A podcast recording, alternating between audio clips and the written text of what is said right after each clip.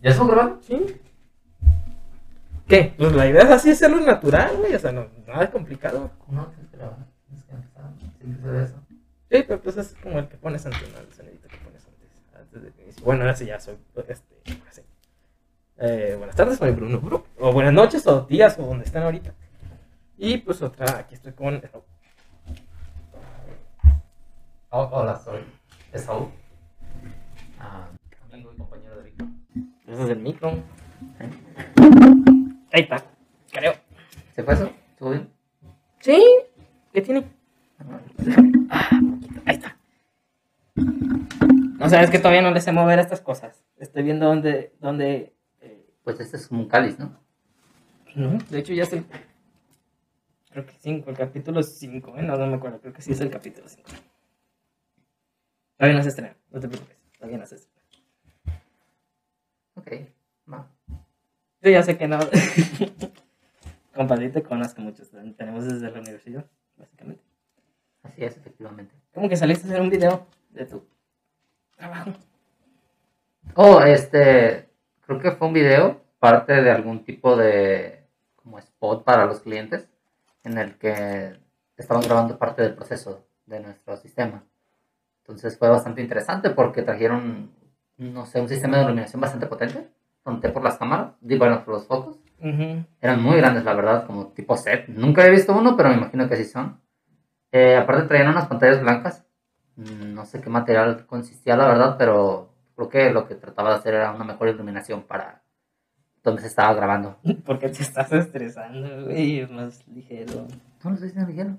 No manches, estás bien, sí, estás bien, estás bien tenso, se te nota. Ok, pues quedé pensando, tú, cabrón. Ah, pues la primera, no es la primera vez, ¿eh? ¿te acuerdas cuando hicimos el video de la ¿Y universidad? ¿Cómo estamos? ¿Quieres que te ponga el video? Todavía lo tengo guardado.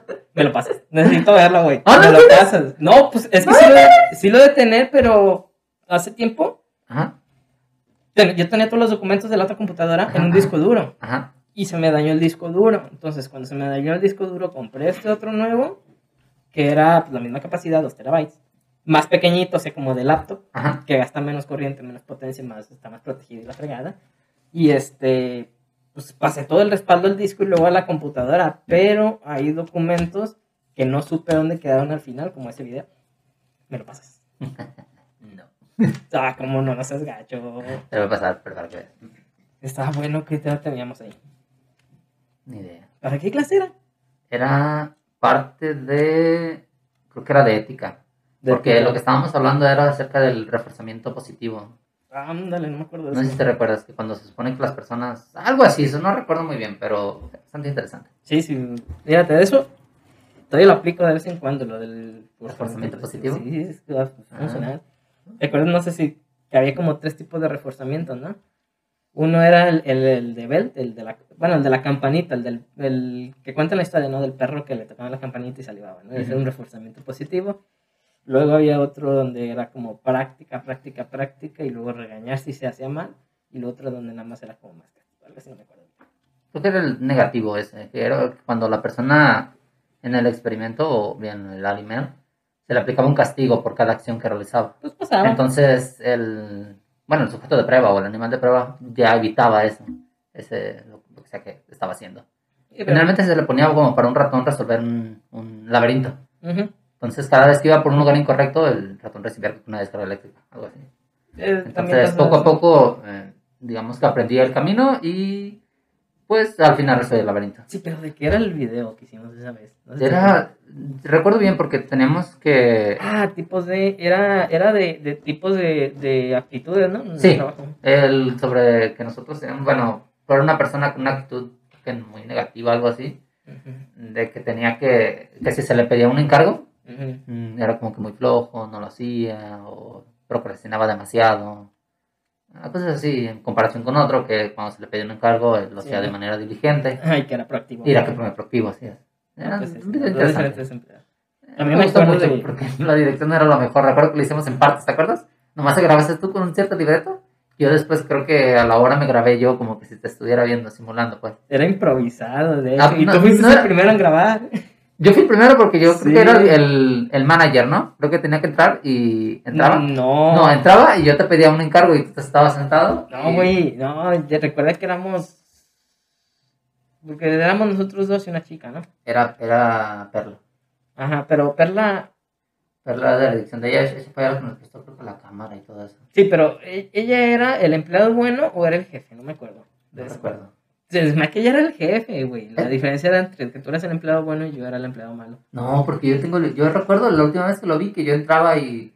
y- Hay que ver, me pasas ese video, güey. Tengo que ver ese video. Eh, eh, no te lo voy a pasar. Ah, no seas Te quedarás la malo. duda. Ah, Nomás te vieron una foto de yo viendo el video así. No manches. Ya estaba bueno que esa clase sí se hubiera dado. Porque fue Sí, que. sí, ¿Por qué no se.? No, no, no los vimos. ¿Por qué no los vimos? No sé si te acuerdas por qué no. ¿Era porque se había cancelado las clases? ¿Algo así? Ah, fíjate, creo que no lo pasaron. No, es que yo me acuerdo que nada más se lo pasaron. pasaron fue en la clase de inglés, los de recetas de cocina, ¿te acuerdas? Sí, pero. sí me acuerdo de. ¿Qué, qué hicimos esa vez? No Esa vez, eh, ¿dónde estábamos? Tú y yo lo hicimos, de hecho. ¿No? ¿Te acuerdas que hicimos hotcakes y tú le pusiste Ah, eran hotcakes, eran hotcakes. Creo que todavía lo tengo. Güey, conservaste todo, pásamelo. Conservo cada uno del primer, cada cosa del primer cuatrimestre. Con- Conservado todo. Cada trabajo realizado, bueno, que obviamente lo subiera en PDF, Ujú. lo tengo ahí. Yo guardo todo. Es que yo tenía todo y te digo que se, se me... De la computadora anterior se me descompuso el disco duro. Ajá. Entonces perdí una parte de la información ahí. Y la otra parte de la información la tenía en el otro disco duro, el externo, que también se me descompuso. Entonces, pues, no sé, perdí mucha parte de la información, perdí varios cuatrimestres. Sí me creo que me quedé con los últimos dos o tres cuatrimestres, pero los primeros sí los perdí todos. Pásamelos, güey. Para conservarlos, no sé, me imagino que subirse a la nube, ¿no? No creo que sea mucho espacio, ¿verdad? Deja ver.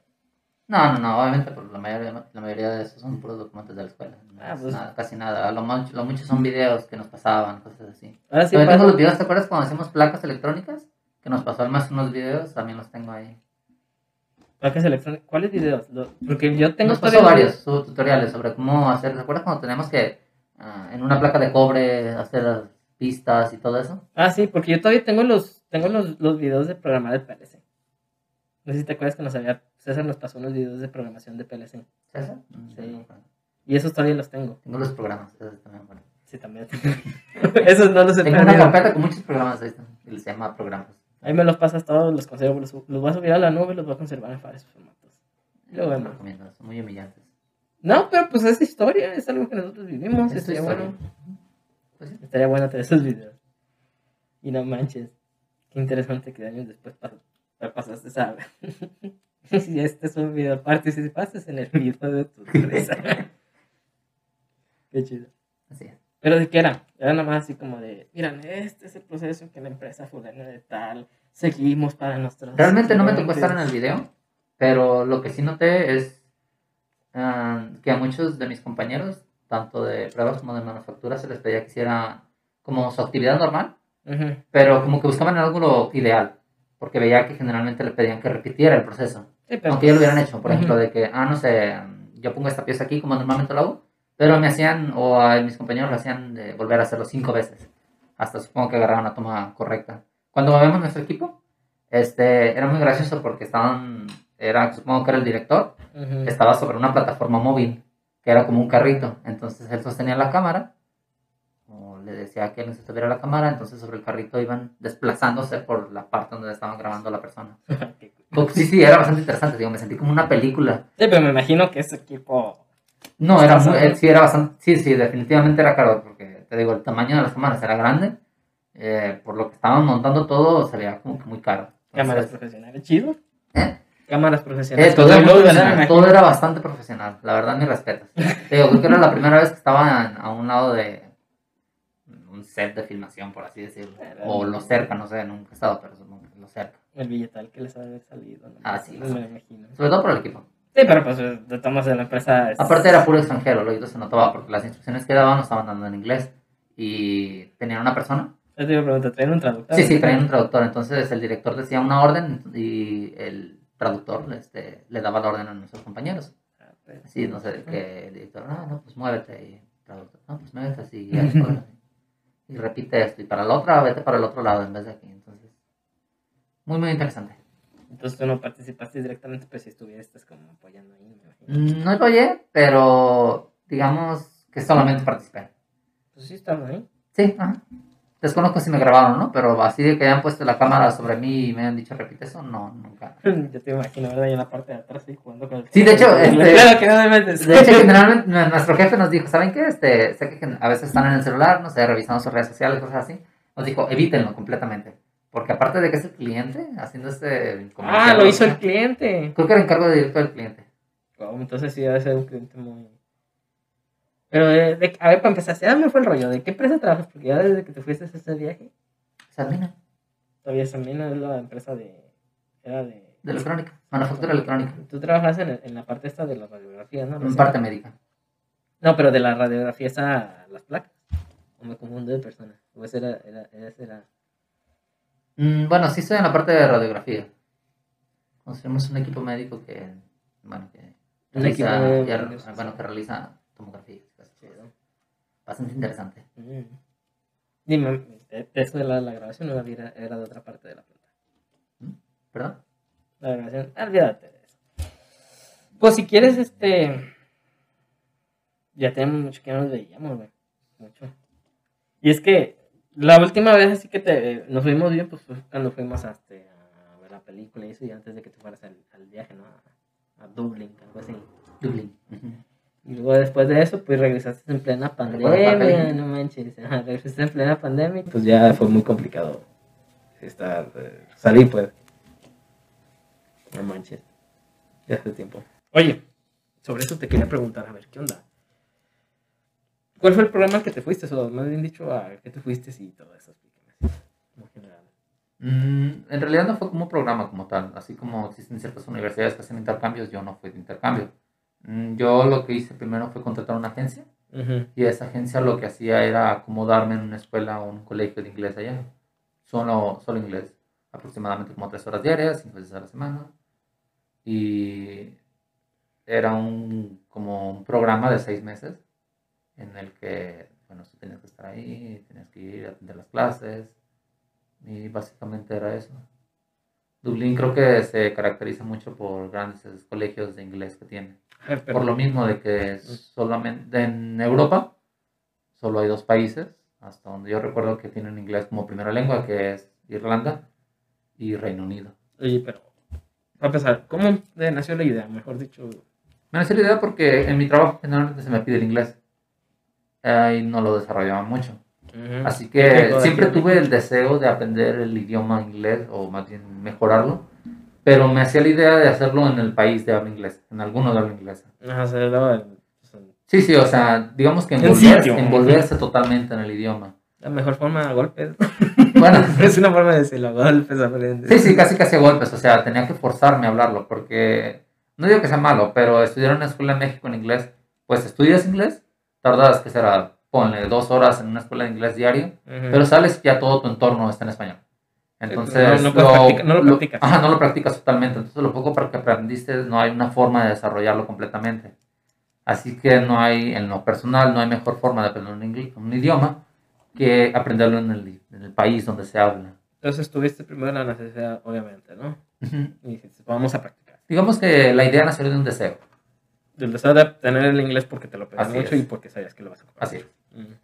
Uy, pero, ¿y cómo se te ocurrió irte allá? O sea, viste, vas a una... una ¿Por qué? Eh, es, por ejemplo, te- hay varios países que hablan inglés, obviamente. Entre esos está como Australia, Nueva Zelanda, Reino Unido, Irlanda, Estados Unidos, vaya Canadá, inclusive la India también.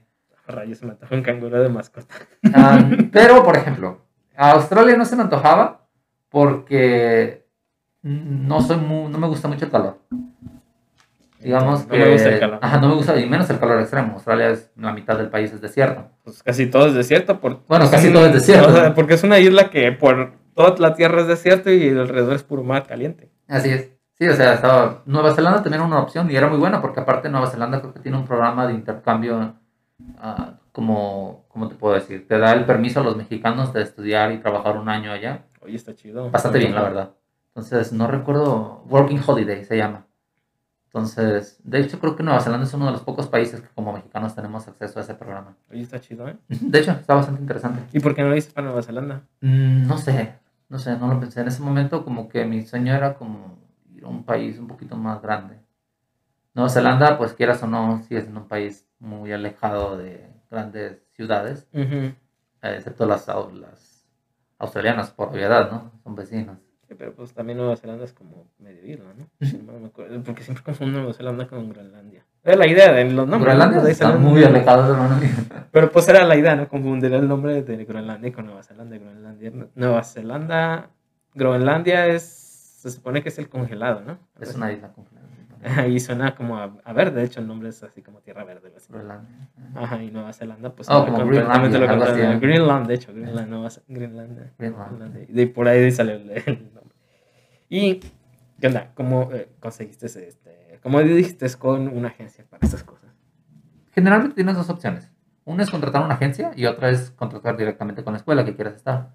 Mm, ambas tienen sus ventajas y desventajas. Por ejemplo, contratar una agencia puede que te salga un poquito más caro porque tienes obviamente que pagar la agencia. Sí, pero si no sabes es mejor, ¿no? Ajá, es mejor porque si es un país totalmente nuevo en el que nunca has estado, ah, ellos te ayudan tanto con el alojamiento como con todos los trámites de la escuela. Y supongo que los trámites es lo más difícil, ¿no? Porque también la parte de visas y todo eso. ¿no? Mm, Sí, es algo difícil. De hecho, ellos me consiguieron la cita para la visa, es lo único que pueden hacer porque ya todo depende de ti. Pero generalmente te ayudan diciéndote, ¿sabes qué? Este, para esa cita para, o para la visa necesitas ta- este, tales requisitos que tienes que cumplir, tales papeles y bla, bla, bla, bla, bla. Entonces es bastante bien. Está chido Igual, te- este, tú todo eso lo puedes conseguir por tu cuenta, pero muchas veces, pues, si estás ocupado, tienes mucho trabajo y no tienes tanto tiempo, pues una agencia es lo ideal. No, y aparte de que no sabes si lo estás haciendo bien, o sea, tú crees que... Sí, o sea, puede, que lo estás haciendo. Y la estás metiendo la pata por donde no. Lo malo que, pues, en ocasiones la agencia no te puede responder tanto como tú quisieras o no es lo que esperabas. Sí, pero... Eh, pues, afortunadamente, sí, me fui a una agencia que sí, que sí me cumplió mis expectativas mm, y me fue bien. ¿Y Me qué- ayudaron con todos los trámites. ¿Y qué requisitos así en general piden como un mexicano para irse para allá? Para, Para Europa, irse primero, para. Europa no necesitas visa o entrar como turista.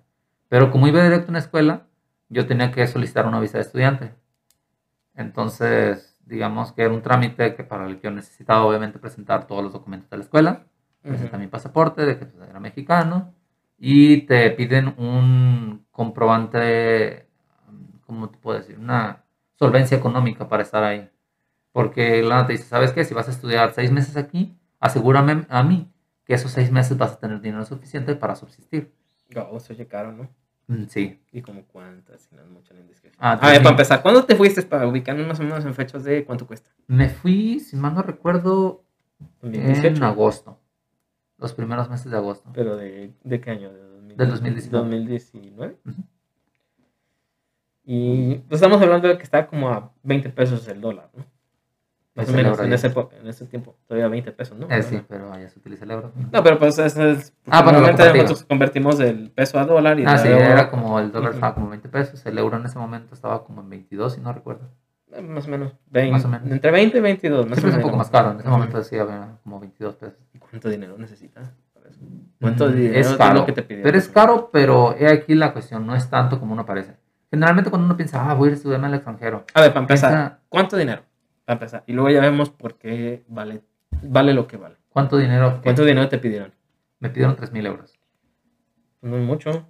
Ellos solamente lo que ocupan es que tú tengas una cuenta de ahorros con 3 mil euros. Son 60 Ah, puede ser una cuenta de mexicana, de hecho yo presenté la mexicana, pero tiene que ser el equivalente. Es decir, si tú tienes que prestar 3 mil euros, no importa en qué, moneda, en qué moneda. Pero pues, no- realmente, siendo sincero, 3 mil euros suena mucho, porque son como 60, 70 mil pesos, casi 70 mil pesos. Pero para lo que vas a ir a conseguir, no, no es tanto, porque literalmente vas a estar viviendo seis meses en otro país, ¿no? Sí. Pero Nos eso solamente es, digamos, que la solvencia, o sea, eso no incluye ningún precio. Ujú. Eso es lo que tú tienes que tener al momento de presentarte ahí a inmigración. Tú aparte para ese entonces tú ya debiste de pagar, uno, tu alojamiento, porque obviamente tuviste que estar en un lugar. Eh, tuviste que pagar la escuela, totalmente pagada. Entonces, digamos que esos 3 mil euros no van incluidos en el gasto total de tu viaje. Sí, pero no, es- no es mucho. Sí, no, no es En mucho, cuanto a gastos personales. Sí, es por ejemplo, creo que he entendido que Alemania, otro país que puedes ir a estudiar también de manera algo sencilla, te pide una solvencia de 10 mil euros. No, pues, Entonces es 10 mucho mil más. ya es una cantidad algo fuerte que no muchos pudieran tener. Es una carrera. Ah, aparte de es que es una carrera. cuesta o una sea, carrera aquí en México. Una carrera de una buena escuela. Ellos, ¿no? obviamente, te digo de nuevo, casi como en Irlanda, esos 10 mil euros no estaban dentro del gasto total de tu viaje. o sea, No era la escuela, no era nada de esto. Ellos querían asegurarse de que tuvieras 10 mil pesos en tu cuenta. Ok, 3 mil euros en, En cuenta para gastos personales. Así es. Alojamiento. Alojamiento. El- Irlanda tiene un problema. Siempre he pensado eso. Ah, es, un es una ciudad, sobre todo Dublín, que es pequeña, pero que tiene mucho, en lugar, tiene mucho turismo ujú. y hay mucha inmigración. Por lo mismo de que en Irlanda eh, creo que su salario mínimo es alto. Creo que son 2 euros a la hora, si no recuerdo. Pero también gastan mucho. Gastas te mucho, pagan los ajá. 3,000 euros. Entonces hay mucha inmigración de inclusive partes internas de toda Europa. O sea, Ujú. creo que de países del este como Lituania, todos sus alrededores ahí, Ucrania, van generalmente a Irlanda a trabajar. Entonces, esa, esa inmigración que hay, la ciudad la tiene que absorber con su vivienda, que es escasa. Entonces los precios se disparan bastante. Oferta Yo- y demanda, ¿no? Sí, oferta y demanda completamente. Entonces, yo como estudiante ahí batallaba bastante. Creo que Pero- una de las cosas que más batallé, si no es que la que más batallé, fue la vivienda. Am, yo tenía que compartir cuarto, obviamente, y me costaba 400 euros. Pero era un, era un hostal para empezar, ¿no? No, no era un hostal, ¿Qué era entonces? era una casa. ¿Cuántos- Tampoco era una ¿Cuántas es- personas compartías? Ah, como siete personas. Éramos Siete casa. personas. O sea, era un cuarto como para ocho. No, no, o sea, la casa la compartíamos siete personas. Ah, siete pero personas. eran muchos cuartos. o sea, Entonces, ¿tú con otra persona o con otras dos? ¿O con yo solo, yo eran, éramos dos personas en un cuarto. Mm, No está tan o sea, nada más un roomie, digámoslo así. Ah, Sí. sí, pero por ejemplo, una vez me tocó entrar a una casa en la que en un solo cuarto, no muy grande, eran, si no me equivoco, uno, dos, tres, cuatro, cinco, siete personas.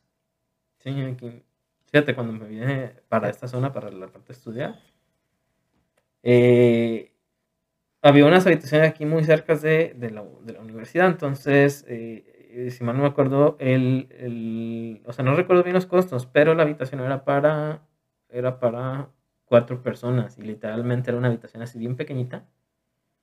eh, con dos literas así, literas, los dos, el pasillo y se acabó. Era toda la habitación. Entonces, en, en la casa que había, había, no me acuerdo si tres o cuatro cuartos, tres o cuatro habitaciones. Pues sí, estaba todo lleno, ¿no? Y acá por el centro eh, había una casa también que rentaban y era un, eran cuartos más grandes, pero tenías que, o sea, eran ocho personas ahí, puras literas, cuatro literas en una habitación. Ah, bastante pesado. Sí, no manches, güey. Como 50 personas. eh, no me acuerdo, si- saqué el cálculo, eran entre 50 y 60 personas en la misma casa con tres baños. O sea, imagínate lo cabrón que están así y le sacan un buen de dinero. Sí, Obviamente te la venden como lo mejor del mundo, pero está bien de la fregada cuando tienes tantos Sí, compañeros. el problema es la Sí. privacidad, o sea, ya no tienes, se te pierde totalmente tu privacidad. Eso y también las cosas se pierden, ¿verdad? Ah, tienes que ser inteligente para eso. Sí, pues depende, depende con quién Yo estando allá sí. nunca escuché casos de que hay alguien, alguien haya robado. Sí, pues nada más estás tú con un roomie, o sea, si no eres tú, es la otra persona quien te Sí. robó, pero con otros siete que no conoces, no manches. Sí, el principal problema de vivir en esas partes, porque me cambié como tres veces de casa, era siempre el ruido. De que muchas personas se quejaban de que sus compañeros hacían demasiado ruido. Entonces, creo que era lo- la queja más habitual. ¿Cuánto dijiste que costaba? 400 euros 400 euros son 8 mil pesos. 400 euros al mes o a la semana. al mes. Esos son Como casi 2 nueve mil, mil tres mil, pesos. entre 2 mil, 2 mil 500 euros, ¿no? Los 6 meses. ¿Qué? Se me fueron las cuentas, no me acuerdo. 400 euros, 4 por 5, 4, 240, 2400 euros. Por supuesto, obviamente Irlanda tiene muy buenos salarios y con lo que donde trabajes. Yo trabajando medio tiempo porque Sí, pues ahorita vamos a llegar a esa parte porque, o sea, nada más primero para empezar los gastos, ¿no? Luego los ingresos. Dijiste 400 euros, son 1400 y cacho. ¿no? Son alrededor de 3000 euros, digámoslo así, más o menos, poquito más, poquito menos, dependiendo de lo- de dónde viva, ¿no? Me imagino. Entonces, digamos 3000 euros de renta más los 6000 que ya, ya tenías que llevar, ¿no? Son van 9000 euros. Escuela. ¿Cuánto cuesta? O ya venía aparte, ya venía incluido como en el programa. ¿Eso lo pagaba gobierno? ¿Lo pagabas tú? ¿O cómo era para la parte no, obviamente lo pagaba yo con todos mis gastos. Las escuelas son muy variadas. Algunas van desde los 1.500 euros el programa de seis meses y el límite ahora sí que ya dependiendo. Entonces, la mía no fue bastante cara en ese momento, pagué creo que 2.300 euros ¿Por los seis meses o por, por los seis meses, todo el programa completo. Irlanda te da muchas opciones, pero por ejemplo, si tú trabajas, tú, digo, si tú eh, tomas un curso de un mes, ah, te cuesta tanto dinero, si tomas el curso de seis meses, obviamente te sale un poco más barato que si lo comprarás individual. Pero aquí hay un truco. Irlanda tiene una opción que creo que ningún país tiene, que es que ir a estudiar un programa de inglés te da permiso de trabajo. De hecho, muchas escuelas tienen permiso de trabajo, pero es medio turno, ¿no? Sí, Sí, de hecho creo que casi en cualquier país, si tú vas como estudiante de, alguna carrera, siempre se te da el medio turno, o sea, cuatro Medio- horas. pues, Medio turno son, son 20 horas a la semana. 20 horas a la semana. el- dependiendo del país, pero normalmente son 20 horas máximo. Generalmente por son 20 semana. horas a la semana. Eso casi se puedo suponer que todos los países, todos los países sin importar de dónde vayas, Son 20 Creo horas a la semana. son 20 máximo. horas a la semana como estudiante, suponiendo que eres extranjero. Como máximo, obviamente como máximo. Como Si máximo. mínimo, pues, pues trabajar. Sí, obviamente si, tra- si quieres trabajar más tiempo, Necesitas la visa de trabajo, ¿no? necesitas la visa de trabajo. Hay personas, me tocaba personas que también trabajaban un poquito más de la cuenta, pero pues acá por debajo del agua. Horas O extras. como, no como horas extras, sino seguían como trabajando más. Pero pues si te cachan, No, pues si te te- riesgo de que te, deporten o que te suspendan la visa. O ambas cosas, ¿no? O, o ambas cosas. dependiendo de Mejor sea. arriesgarse 20 horas y ya. Sí, lo que generalmente se recomienda a cualquier estudiante de cualquier país, a donde sea que vaya, es si te da un, el gobierno te da un permiso de trabajo, trata de no exceder ese permiso. Pues es que Por lo mismo, de que te evita muchos problemas. Sobre todo más si te quieres establecer en ese país, mm, sí, no, evita el problema. No, y todo eso- se checa. No, y eso también porque hay muchos países, como por ejemplo Estados Unidos, de que si la riegas en un país, probablemente Sí. esté dentro de tu. Ajá, te van a ver eso en tus mismos requisitos y. Ay. No, y aparte, Irlanda, ya ves que Reino Unido se separó de la Unión Europea, Sí.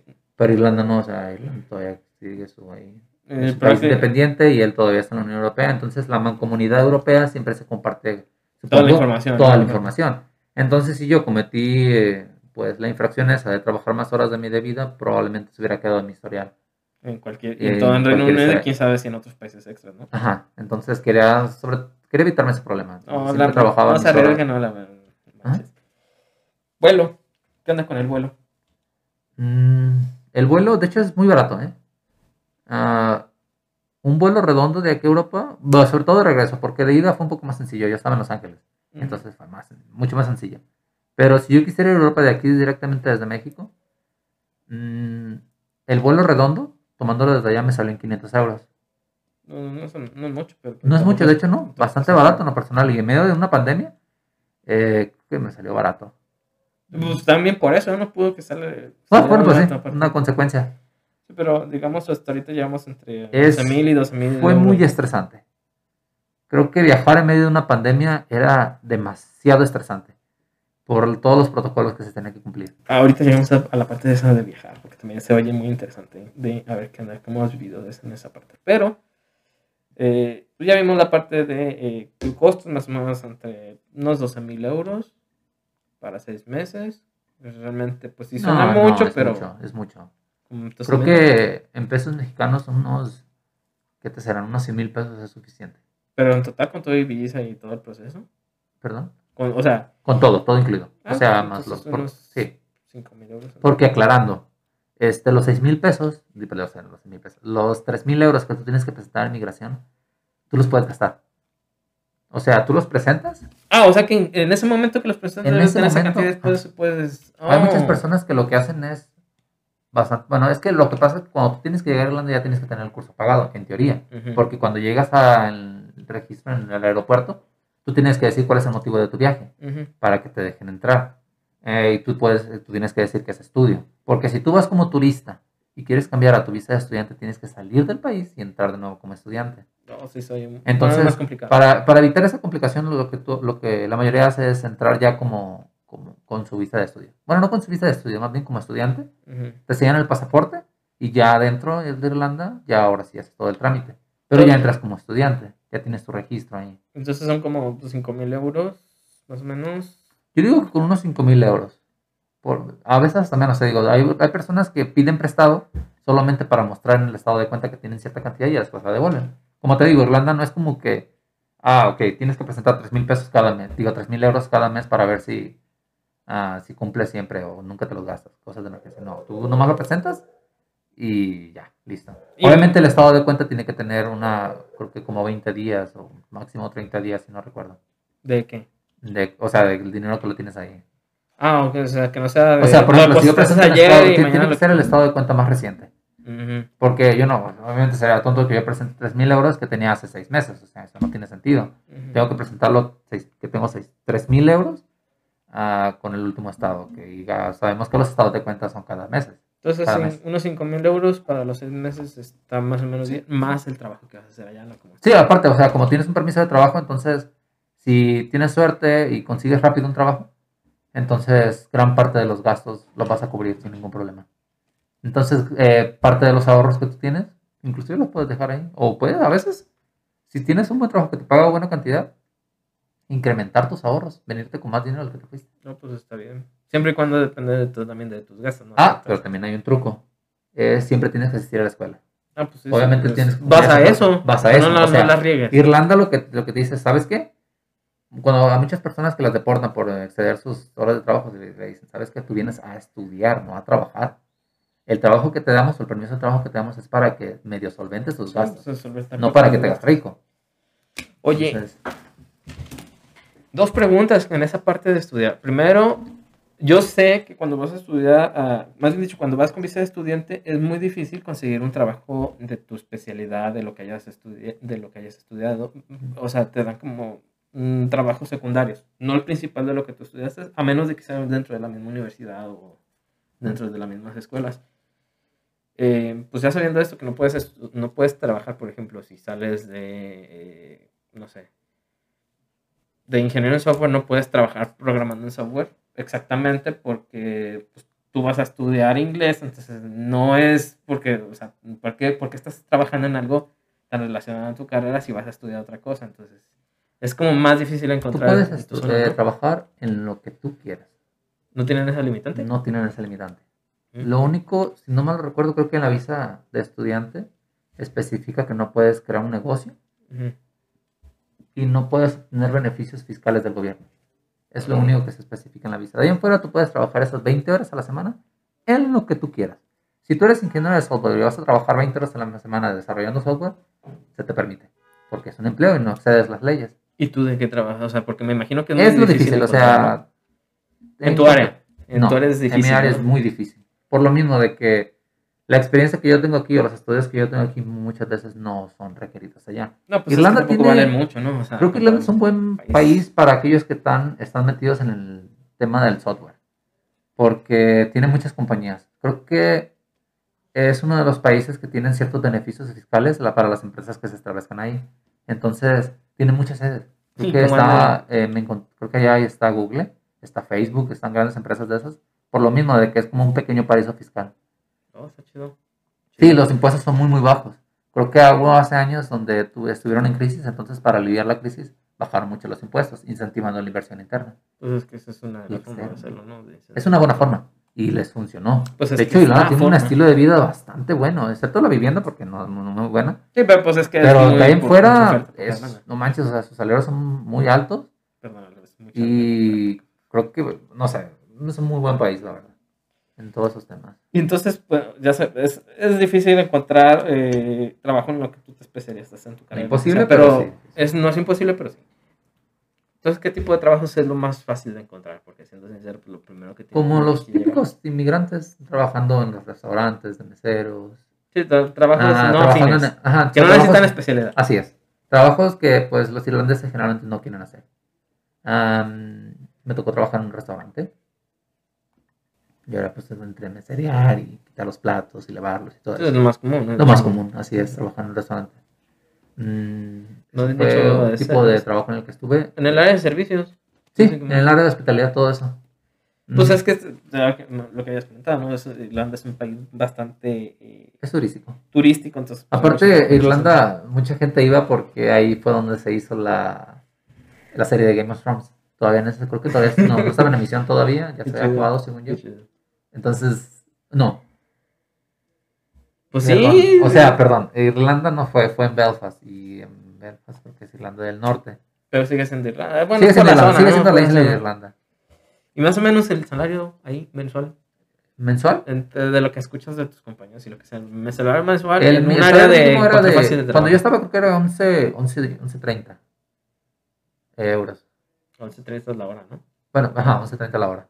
No, pues entonces eso sí te solventa bastante, ¿no? Sí, por creo- 20 y horas. aparte creo que cada como dos años aumentaba el salario mínimo. Creo que antes de venir me lo había aumentado a 12, si no me recuerdo. Lo cual es bastante bien. O sea, es uno de los más altos de Europa. Eh, Pero también, bueno, esa es la ventaja de porque no necesitas irte con mucho dinero, solamente es como tener el colchón. Sí, pero ajá, tener un colchón por lo mismo que muchas veces no puedes conseguir el trabajo a la primera que llegas. No es como que llegas al país y te van a recibir, ah, mira, tengo un empleo para ti. Sí, o sea, no te que piden el colchón básicamente, por Así eso es es. el dinero. Y si tienes un muy buen, muy buen nivel de inglés, puedes trabajar en otras áreas en las que pagan un poquito mejor, como servicio al cliente, call centers, todo eso. Ujú, me imagino. Pero pues también vas a estudiar eso, o sea, sería como. Sí, es como, ventaja, ajá, ¿no? es como redundante. O sea, estoy aquí para estudiar inglés. entonces- Oh, pues está padre. A ver, ¿de qué, está, de qué íbamos a. ¿De qué estábamos hablando? Ahorita antes de eso. Ah, sí, del vuelo en pandemia. ¿Qué onda con los vuelos en pandemia? ¿Cómo te fue? O sea, porque no manches, te fuiste antes de la pandemia, pero prácticamente el regreso sí te tocó. to- Te tocó todo el En primer lugar, mm, creo que yo, yo me enfrenté a un problema un poco más difícil porque yo traía equipaje. Ay, espérate. ¿Pero ya habías pagado un vuelo redondo antes de irte? No, ¿O era, pagaste el de ida Ah. y luego ibas a pagar el de regreso? ahora sí que ya depende. En ocasiones, cuando tú llegas a inmigración, se te pide un vuelo de regreso. Como para asegurarte de que pues, no te vas a quedar en el país y que tienes que regresar. Yo tuve suerte, no me pidieron un vuelo redondo, pero sí he escuchado de compañeros que les pedían su vuelo de regreso. O sea, de que, oh, vengo a estudiar seis meses, muy bien, tienes tu boleto de avión, ahora cuando termines tu curso. Pero también me imagino que eso depende mucho de la fecha, ¿no? Eso depende mucho de la gente, De la gente. ok. de la gente, ajá. El que te entrevista, hay algunos que pueden notarte un poco más de nerviosismo o que tienen esa duda, o tengan una como duda de que te vas a ir a, solamente vas a ir a, a trabajar, entonces te piden un boleto redondo. Te pueden negar la entrada o te pueden decir de que lo compres ahí mismo. Entonces, Por eso llevarte el, el colchoncito. él sí es el colchoncito o si no te, si te quieres evitar problemas, llevarte tu vuelo redondo. A lo mejor yo, soy de la idea de, ¿sabes qué? Mejor vuelo redondo. Y ya, ¿para qué te evitas problemas? Digo, no vas a ir a regar en medio, medio mundo de, la, de las potencias económicas, ¿no? No quisiera regar tu vida por allá.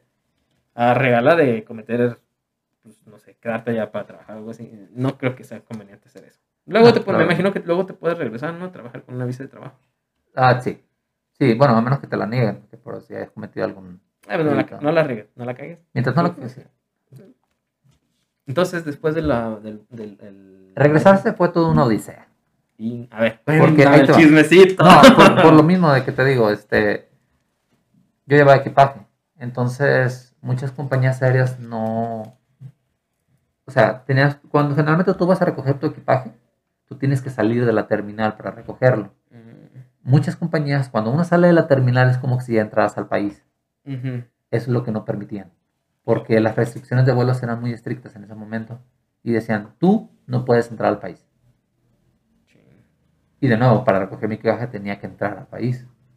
Así que eso era más complicado. Ah, otras compañías te ofrecen lo que es, por ejemplo, yo iba de Irlanda a Ciudad de México. Lo que te hacían ciertas compañías eran ellos tomaban tu equipaje. Es decir, lo procesaban sin que tú tuvieras que salir. Yo era lo que buscaba. Yo no, tenía- yo no quería salir para evitarme problemas. Entonces lo, tuve que comprar un vuelo directamente con la misma compañía que me llevara desde Irlanda hasta la Ciudad de México. Eh, y con la misma compañía muchas veces es más caro, porque existen las low cost, que son muy baratos para viajar entre países, los aviones no son tan grandes, ¿Los qué? ah, los aviones. No, no, no, los low cost. ¿o Low cost, ajá, como compañías de bajo presupuesto. Pero eso es como un Aeroméxico, un Viva Aerobús o algo así. Son- Son como un Viva Aerobús. Bueno, cada país tiene su Viva Aerobús. Eh, Entonces, para empezar, nomás por contexto, para que no sepa, Viva Aerobús es como el autobús, eh, no sé, es, es como el autobús al que le llaman guajolotero, un autobús barato, unos dúos baratos. nomás para ir de A a B y ya. O sea, no, no tiene de que, no estás esperando de que, ay, eh, este, ¿cómo se llama? Azafata, me traes un refresquito y los cacahuates Sí, y sí. la comida. No, o sea, no, No, sí eso. opciones, sí tenías, pero era diferente. o sea, no- Sí, pero, o sea, pues, en, en un tipo de aerobús, algo así, no esperes que te vayan a dar un plato, ¿no? De comida. Sí, o sea, ajá. nada más, tal vez es cacahuate, tal vez por la hora. Tal vez, tal vez, tal vez. Y ahorita en pandemia, obviamente, todas esas cosas se cancelan bien mucho. Sí, cancelaron todo eso. Entonces también te tenías que enfrentar otro problema. Había demasiadas cancelaciones de vuelo. Oh, demasiadas cancelaciones. Era de que tenías que asegurar, digamos, por ejemplo, si comprabas un vuelo de aquí para dos meses, está todos los días revisando tu correo de que no te lo hayan cancelado, de que no te hayan cancelado. En una situación normal es raro cuando te lo cancelan. pero pues ahorita no es una situación normal. Obviamente estamos en 2021, o sea, no hay pandemia, todavía. Pues, sí, Tercera ola. pues sí, todavía supongo que están con lo mismo, con un poquito menos. En este momento estaba demasiado crítica. Sí, pero ya, ahorita ya permiten lo que son por lo de las vacunas y eso ya permiten como vez, movilidad, ¿no? Pero en aquel momento, No, no era muy difícil. Sí se podía, pero era muy, muy difícil. Entonces, ¿Cómo lo hiciste? así le hice. Tuve que contratar una compañía aérea con vuelo redondo Y directo, ¿verdad? Ah, eh, aquí lo gracioso. Eh, las aerolíneas tienen como, ¿cómo te puedo decir? Ah, como precios predeterminados para destinos comunes. Yo tuve que comprar un vuelo desde Irlanda hasta, hasta Cancún, pasando por Ciudad de México. Yo iba a hacer tres, es- dos escalas. Iba a ir de Irlanda a Frankfurt, en Alemania, y de. Frankfurt a Ciudad de México, y de Ciudad de México a Cancún. Todo eso, redondo, me salió en 500 euros. Pero obviamente yo no iba a ir a Cancún. Ujú. Así que lo que hice fue bajarme en Ciudad de México y de ahí tomar un vuelo a Guadalajara. Me iba a salir muchísimo más barato que si yo lo comprara de una sola ida. He aquí algo, he aquí algo también. Cuando uno viaje a otro país, trata de comprarlo redondo.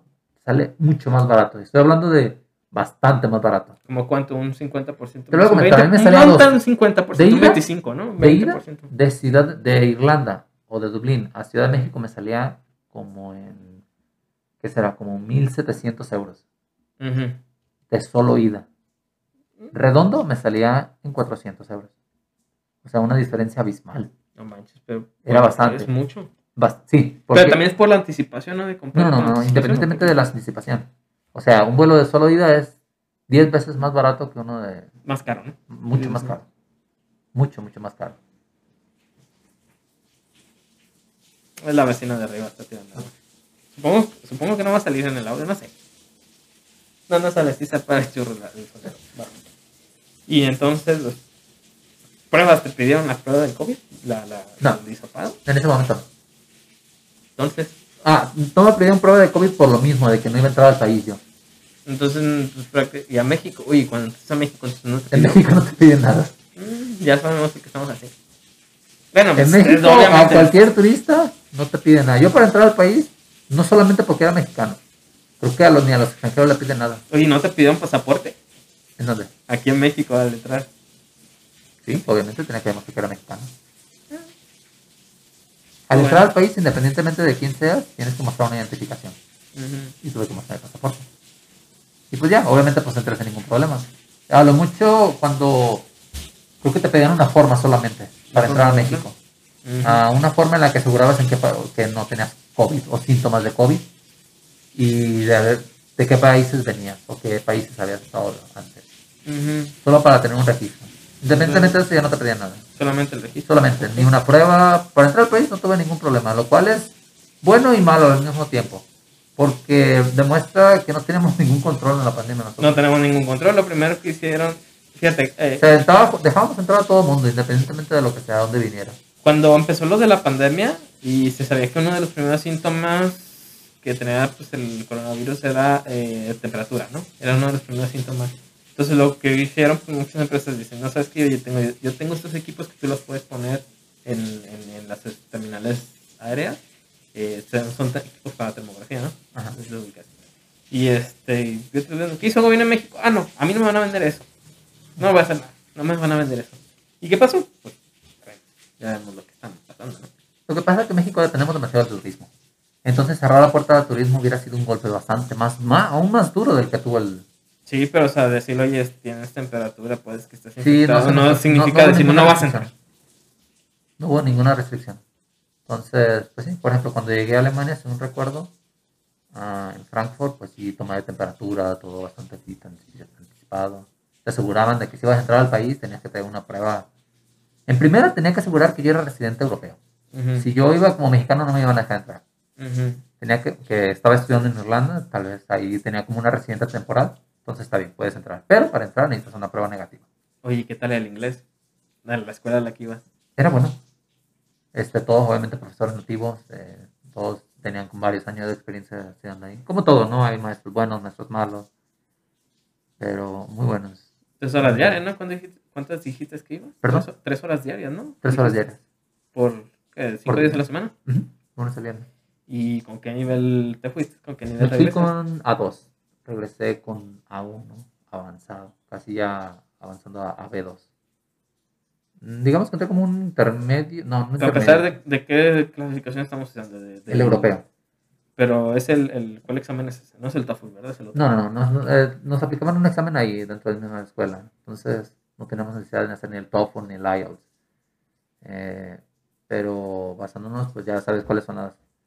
ah, el score, ¿no? En las, ese, ese grado, de la 1 No, no, 2. no me acuerdo, porque aquí ya ves que se usa el TOEFL. O Bueno, sea, pues existen prácticamente tres, que es el que es el intermedio, el avanzado y el principiante, algo así.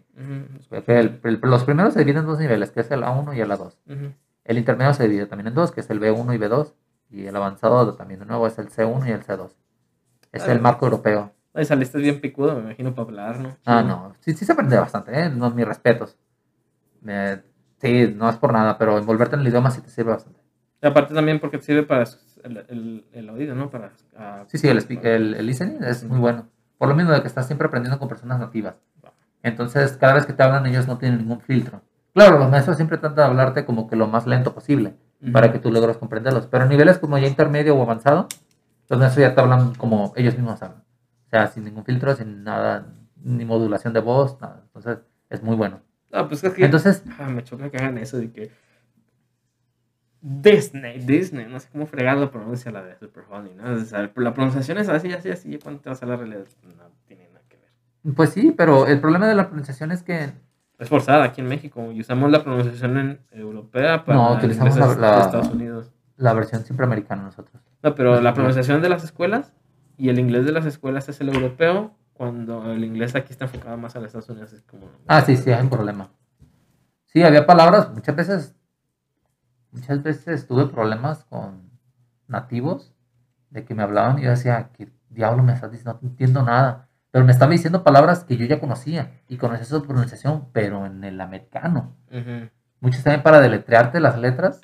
Dios santo, o sea, era una cosa que me estresaba bastante, no entendía casi nada. Porque el A, B, C, D, F, todas esas, tú tienes una noción de cómo se escuchan, pero en, en En, nivel en irlandés. México, Dios. Estados Unidos, ¿no? Ajá. Entonces Irlanda también tiene un acento similar al, al británico. Entonces sí era algo difícil. Aparte de que los irlandeses también tienen sus propios slang, su, su acento, todo eso son más difíciles. Pero también tiene su ventaja. O sea, el hecho de que te vayas a un país con un idioma, con un acento diferente, que te saque de tu típico acento americano, es muy bueno. Entonces que aprendes a Ajá. más idiomas, más, mejor dicho, más, más acentos del mismo Más idioma. acentos de los cuales estás acostumbrado a escuchar, entonces eso refuerza un poco más. De Va. hecho, fue bastante bueno. O sea, lo veo como algo positivo. Y hablando de eso, eso es en la parte de pues, proceso, la escuela y lo que sea. ¿Qué onda con la, ya en la parte personal del estilo de vida ya? O sea, ¿qué es? O sea, me imagino que aquí sí cambia, sí es muy diferente, ¿no? De aquí, del de... Creo que una de las cosas que mejor noté allá en cuestión de estilo de vida es la alimentación. A ver, ¿qué onda La alimentación creo que allá ellos es muy sana. Poco, o sea, su comida no suele tener tanta grasa ni aceites como nosotros lo hacemos. La comida callejera es escasa. Sí hay restaurantes definitivamente, pero es escasa, así como aquí de que sales y en la esquina, hay un puesto de tacos, un puesto de hamburguesas. Es un poco común verlo allá. Pero eso estamos hablando de Dublín, ¿no? De Dublín, así es. No, pues está chido. ¿Y, y, y de otras cosas? Ah, creo que también me, me sorprendió ver muy pocas personas obesas. Creo Pero que por lo que del se- mismo tipo- se- por lo de se ejercitan bastante. ¿Por O qué? por O sea, menos- ¿hay que caminar mucho o es como... Eh, ¿Tienes que caminar mucho? Como te digo, la ciudad no es tan grande, así que la mayoría de las personas, aparte del carro que tienen o autobús, se desplazan en bicicleta. Dublín tiene mucha facilidad para las bicicletas, se le da mucho respeto.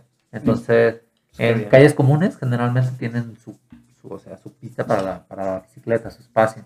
Están bien marcados. Y están bien marcados, bien delimitados.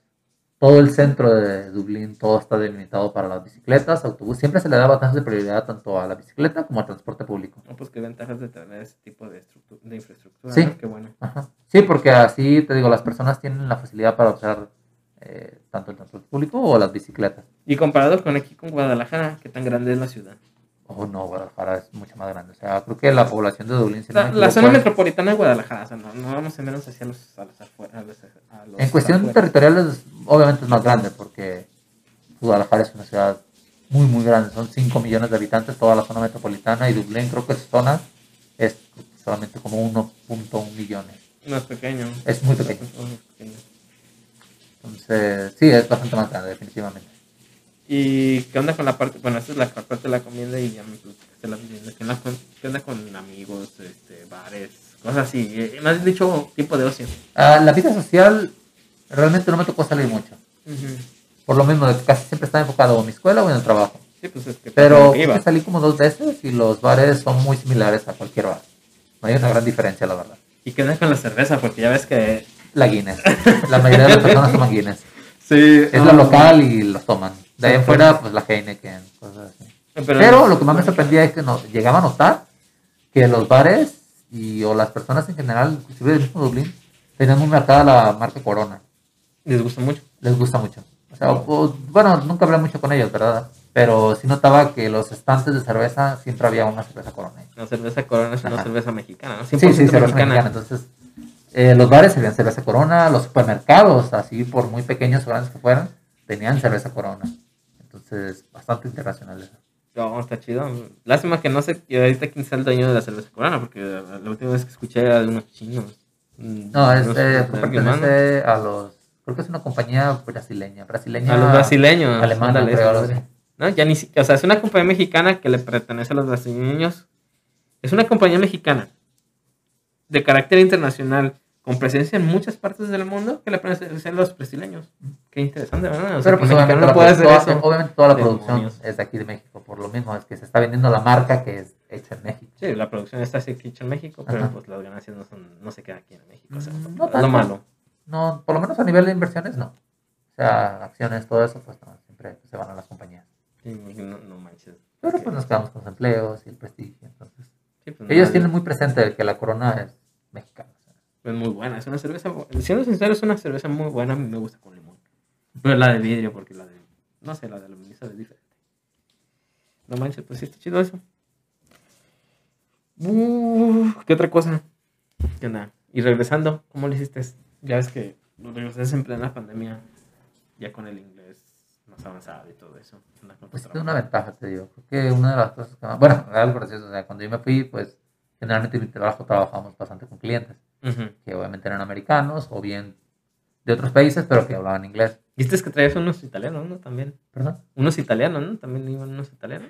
¿Cómo? de otro lado, de otros países, de que no eran de tanto habla inglesa, que tenía que algunas piezas de la máquina eran italianas. Bueno, de hecho, en, en realidad la pieza, bueno, la máquina que armamos, las piezas son de todo el mundo.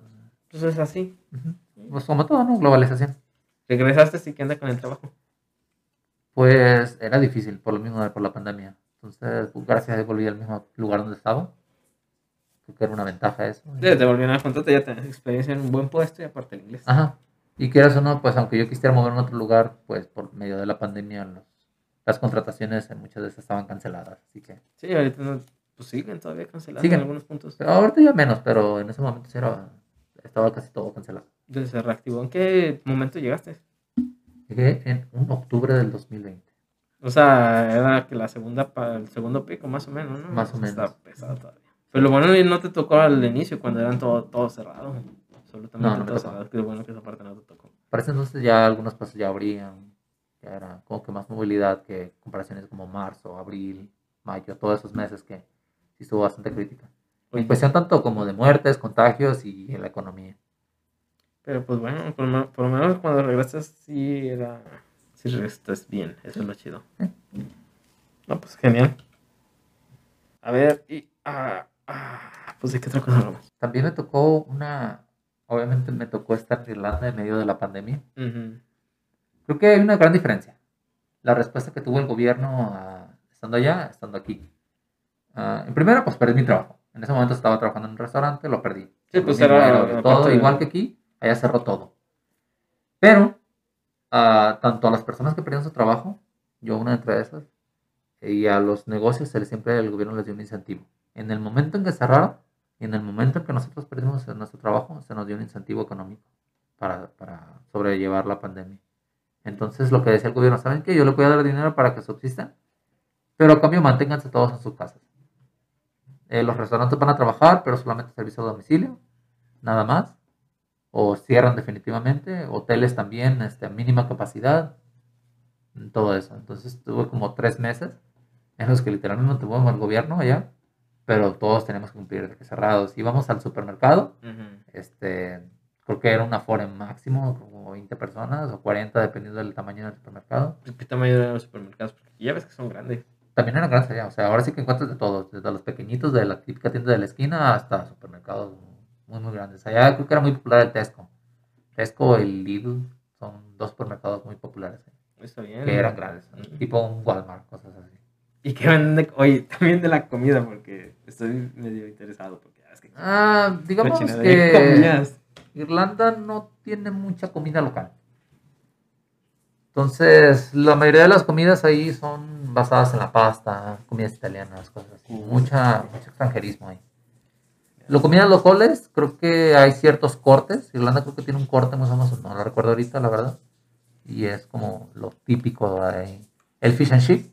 Pero hay un como, como guerrilla entre los irlandeses y los de Reino Unido para ver quién, de dónde es originario el fish and chip. ¿De fish and chip era el que el pescado con papas? Así, literalmente es pescado con papas. O sea, nada más. es pescado y papas. Pero en papas fritas, a la francesa, ¿cómo son? Oh, interesante. Pero no como rodajas, sino como papas fritas, papas francesas fritas. A la francesa sí las lisas, se Sí, sí, supone. Oh, Ah, bastante bueno, la verdad. ¿eh? Porque tú dirás que es bastante sencillo, o más bien bastante normal, pescado y papas. Pero no, realmente está bueno. Entonces, eso es lo que, como lo local que se comería ahí. Mm, Está interesante. ¿Qué me estabas platicando otra cosa? De...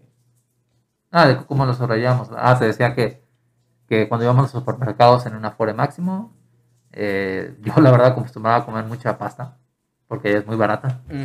Realmente la comida en Irlanda es barata. Siempre y cuando la, tú la hagas, vayas al supermercado, la hagas, es muy, muy barata. Digamos que iba al super y me gastaba para toda la semana 20 euros. Pues no está tan Y comía bien. Está bien. Obviamente tú super subes y quieres comprar otras cosas, o comida un poco más cara, cortes de mejor calidad, pero en general es, es muy barata. A mí se me hace muy barata por lo mismo de que el- tu sueldo que ganabas, o sea, ganas con un sueldo mínimo de 12 euros en dos horas, tú ya juntaste lo que vas a comer toda una semana. Está bien. Entonces, en dos horas trabajadas, tú ya juntaste. Bien. Casi todo lo demás me imagino que se iba para lo del pago de... de Sí, sí, el, el de la renta era lo más caro, pero en cuestión de comida era bastante, bastante bien. Pues es Y que- comíamos, y yo comía, la verdad, era comer afuera, comer en restaurante ya era un poco más caro, Ujú. pero en sí, tú hacerla muy, muy barata. También es la verdad. Recuerdo que el, un paquete de pasta me salía como 0.5 euros. Wow, está barato. Y bueno, ciertos supermercados allá es muy común que se dé la sección de rebajas. Productos que están a punto de caducar son aún más baratos. O sea, me tocaba de centavos, de 10 centavos de euro, comida. Y comida muy bueno, o sea, que la gente ya, ya, ya no lo quería o salía de inventario o estaba a punto de caducar. Pero caduca que en eso Y me iba, semana, ¿no? a veces traía un supermercado completo, obviamente, por ejemplo, carne que estaba para tres días para caducar, pues la congelaba. Uy, aquí siempre está tres días para caducar la carne. Precisamente, ¿eh? Bueno, así la compraba yo, la congelaba y cuando la descongelaba, nunca me enfermé.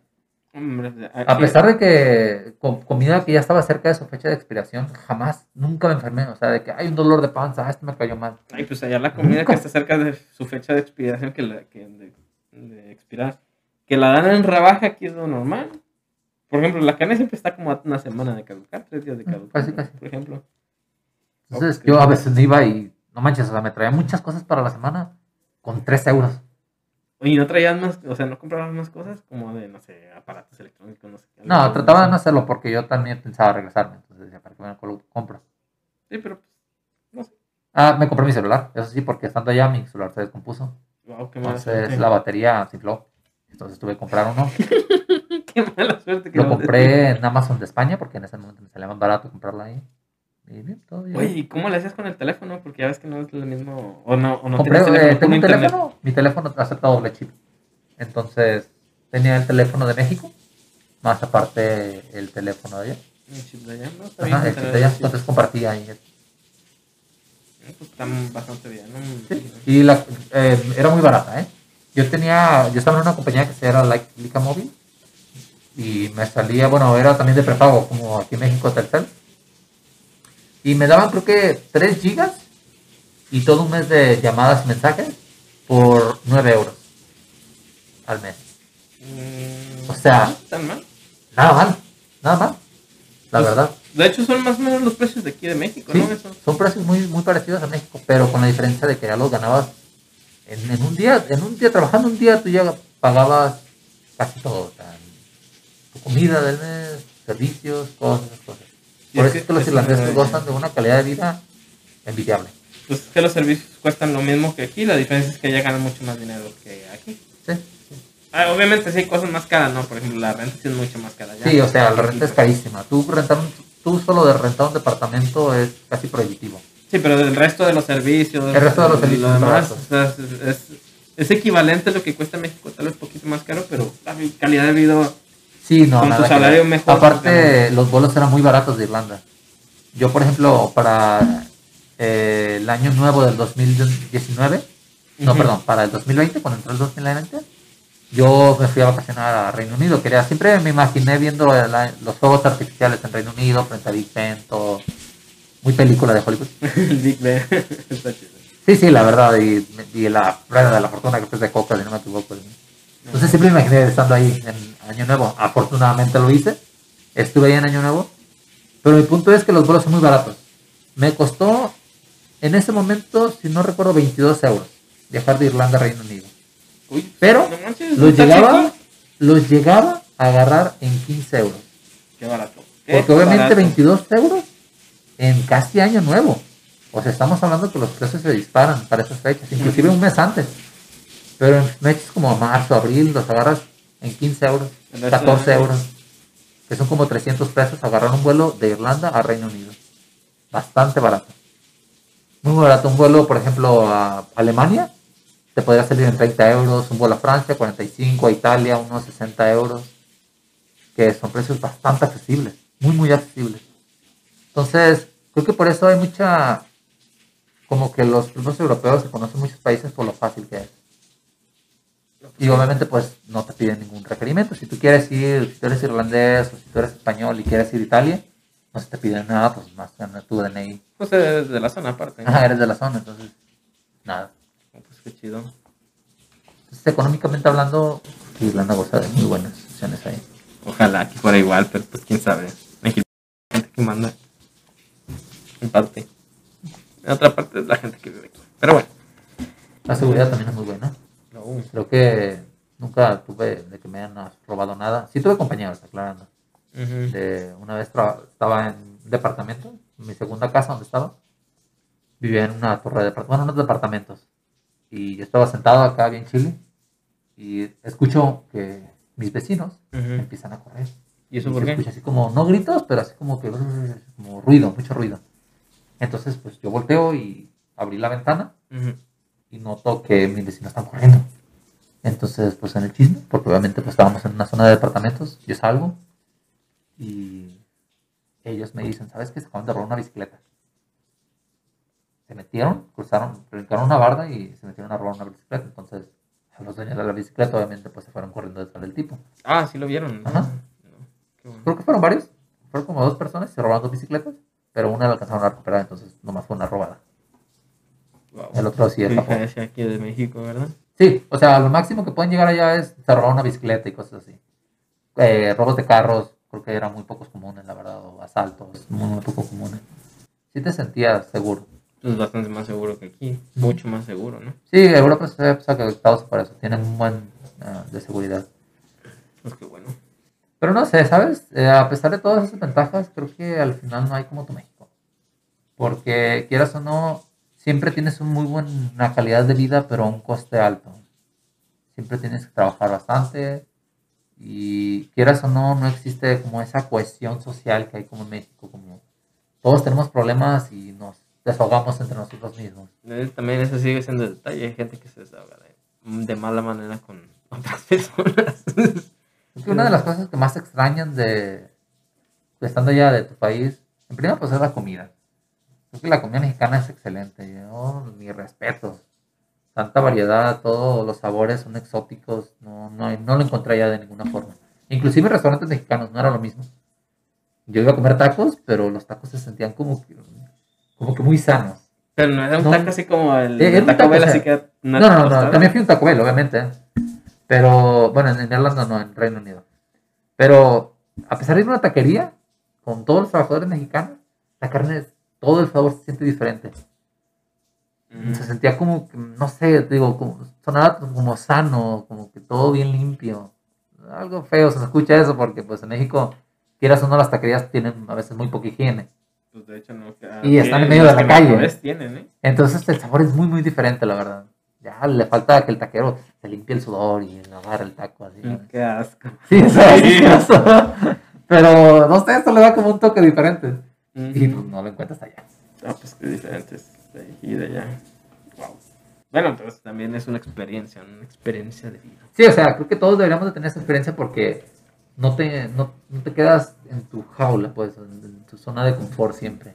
Siempre sales y conoces otras culturas, otras personas y te ayudan a ver el mundo de otra manera. Entonces, pues es- fíjate, tú eres de, de las personas que conozco que recomiendan, porque estás recomendando viajar, ¿no? Al final del cabo. Sí, casi todo el mundo dice, ah, viaje y todo eso. Pero viajar es algo diferente, porque es como que viajas, te quedas tres días en el país, porque muchos de mis compañeros que tenía allá así lo hacían, o sea, te agarraban una semana de vacaciones y conocían cuatro países, cinco países en una semana. Y digo, sí, claro, nomás ibas a los monumentos famosos, te tomabas una foto y listo. La foto para el Instagram. Ah, foto para el Instagram y listo. ¿Y Que no no está te- nada malo, o sea, no hay nada de malo en eso, conoces otros lugares, pero no te envuelves en la cultura. Ujú. ¿Entiendes? No, no vives esa, eso de to- todo lo diferente a ti. Fíjate, todas las personas que te digo que recomiendan viajar, que me han recomendado, ¿sabes qué? Vete de viaje a tal lado o, o algo así. Todas es porque han viajado. Y el resto de las personas que no viajan, pues no dicen nada. Y es- y todas, todas las personas que han salido, pues, del país, que han salido a otro lado, siempre me han recomendado, vete de viaje. Sí, sí, vete. No, ya, si se puede hacer estudiar, mucho mejor. Te digo, creo que te abre tu mundo, te conocer otras personas, otros idiomas. Pero Yo, en Irlanda es muy habitual entre latinoamericanos. Creo que el país que más inmigrantes tenía ya era Brasil. Entonces convivía, casi siempre convivía con brasileños. Y pues, no sé, otra forma de ver la vida, ¿no? Su idioma, a veces se, ponen a hablar en portugués ellos. Entonces, no sé, lo escucharlos hablar y el portugués y el español son muy similares. Entonces, como que trataban de entender eso, era, para mí era divertido. O la, las cocina, la cocina brasileña también era algo diferente a la mexicana. Ellos a veces hacían comida brasileña y pues me convidaban. Todo eso de explosión de sabores y experiencias era lo que lo hacía interesante. Que generaría también, pues, convivir con otras culturas, ¿no? Con otras Sí, sí. O sea, me tocaba también, me tocó vivir con personas de España. También otra mentalidad, otra forma de, de vida. De aquí de Latinoamérica, de Chile. Me tocó vivir con personas de Chile, de Bolivia, de Guatemala, de Perú, no, ni de... Ah, me tocó estar con un colombiano también. Y de otras partes del mundo que hablan otro idioma. De otra parte del mundo me tocó también en mi primera casa estar con uno de, de Corea. ¿Coreano? Ajá, era coreano. Me imagino que Muy pulcros. No, ellos, ¿eh? Creo que el estereotipo de que típico asiático, muy pulcro, bien vestido, lo es. Eh. O sea, no es un estereotipo, creo que es una forma de vida. Es un estereotipo Él era bueno, ¿no? bastante Una forma de limpio. vida bien. Sí, sí, él cada vez que yo a veces entraba a su cuarto, todo bien pulcro, o sea, su cama candidita, sus zapatos ordenados. Eh, cada vez que se vestía, no, no, no, se vestía con un- unos trajes bien a la moda. Iba, y era una persona normal. También me tocó con un- uno de, uno de Mongolia. Eh, era mi compañero de cuarto. Sí, sí me acuerdo de una videollamada. Ajá, era, era de Mongolia, tenía- era muy joven, creo que tenía 19 años. Y no sé, te digo, también él se vestía bastante. Era 19 años, también es- no era muy limpio él. Bueno, no es que no fuera limpio, sino que. Como Pues que no era, tenía- más, no tenía era más joven, güey. era más joven, no tenía el mismo orden que lo que tenía el surcoreano, porque ya estaba como veintitantos. Entonces sí se notaba esa diferencia. Pero lo que tenían ¿no? en común era la moda. Se vestían muy a la moda los dos. ¿Y tú? Yo no tanto. o sea, sí, Sí, o sea, por ejemplo, me- yo me tocaba ver a todos mis compañeros latinoamericanos y eran como que todos utilizaban el mismo tipo de ropa, ¿no? Como que holgadas, no, no combinaba casi nada. El flow latino. Sí, sí, o sea, como que andamos todos acá, pues, ah, la vida, vive la vida, ¿no? Sí, como Pero ellos como que sí, tomaban mucho en cuenta la vestimenta. Sí se vestían bien, con sus saquitos, los zapatos violaditos, entonces, sí, creo que importa mucho para ellos la forma en la que los ve la gente. Por lo menos la primera impresión. Y que parte de esa forma en que lo que él ven es su vestimenta. Sí. Entonces, Claro. es- es- nada más es el con- estilo que- nada más de otros países, era, te digo, estaba con este de Mongolia, de Surcorea, brasileños bastantes, ah, de uno de Francia, bueno, era una de Francia, uno de Italia. Y en mi escuela me tocó estar también con alemanes. Los alemanes son bastante estrictos. Me han dicho- Ellos- me Ellos me tocó, bueno, no estar en un grupo de alemanes, pero me tocó que estuviera un grupo de alemanes en mi escuela.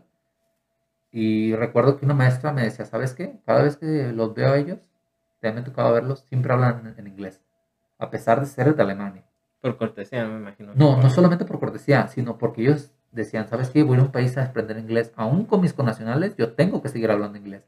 Entonces, eso no se veía en ningún otro grupo.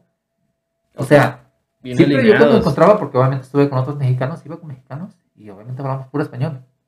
O personas de misma Latinoamérica de otros países, pues hablábamos español, como Argentina, Chile, todos esos países, seguíamos hablando en español. Muy rara vez atacábamos el tema del inglés. Oye, ¿qué onda? Porque ya ves que es lo que dicen, ¿verdad? Cuando un mexicano encuentra otro mexicano en otro mundo. ¡Hey, Oh, sí, sí, sí, no, no, eso, es- eso es una verdad total. Mm, genial. Si era como que eres mexicano, automáticamente eres mi amigo. ya. La hermandad. Sí, sí, la hermandad de eso no se quita. No, pues qué chido. Sí. Y, este, ¿qué es lo que te preguntaba? O sea, ¿qué es lo que te preguntaban la, la- el resto de tus compañeros de ahí, del- de la misma casa donde te quedabas? ¿Qué es lo que te preguntaban sobre México? Porque me imagino que es algo de, oye, ¿sí es cierto que esto en. México? ¿La qué? De que sí es verdad que utilizaba mucho picante. ¿Y? Creo que era ¿Qué una, una pregunta bastante habitual de los maestros de todos. ¿Y cómo la comida? ¿Tiene mucho chip? Pero entonces la comida ya no tiene nada de picante. ¿o? No, no, los- no, es- no utiliza mucho picante, la verdad. Creo que lo más picante, bueno, la comida picante que tienen es de otros países, o sea, como los asiáticos, los asiáticos. Sí, la comida esta de, ¿cómo se llama este país? De... Del tailandesa, ¿no? Que es Sí, ándale, que ese, ese tipo de comidas eran muy picantes, pero así no comían mucho picante los, los irlandeses. ¿Y qué más? ese hábito. ¿Qué más te preguntaban? Porque no creo que nada A veces, mm, en mi instituto no, pero en mi trabajo me llegaban a preguntar sobre la seguridad de México. Si era cierto lo de los capos y todo. ¿Y qué respondías? Les dije pues que sí era cierto, la verdad, pues ya le voy a decir que no. Pero sí era una pregunta también algo habitual sobre la seguridad de México. No, porque es que... Ajá, en ese momento te voy a decir también, eh, por lo menos en, en ese eh, periodo de tiempo en el que estuve, estaba el tema de Trump con su muro. Entonces era casi como cada persona que, extranjera que conocía siempre me preguntaban, ¿y qué opinas del muro de Trump? Y yo como, pues, ¿qué quieres que opine? ah? O sea, pues el güey estaba muy con esa idea de poner un muro y todo el mundo eso de que, ¿y si es cierto? ¿Y tú qué piensas? Y yo, pues no, pues ¿qué quieres que pienses? eh? Modos no lo va a poner. Pues, nunca lo puso.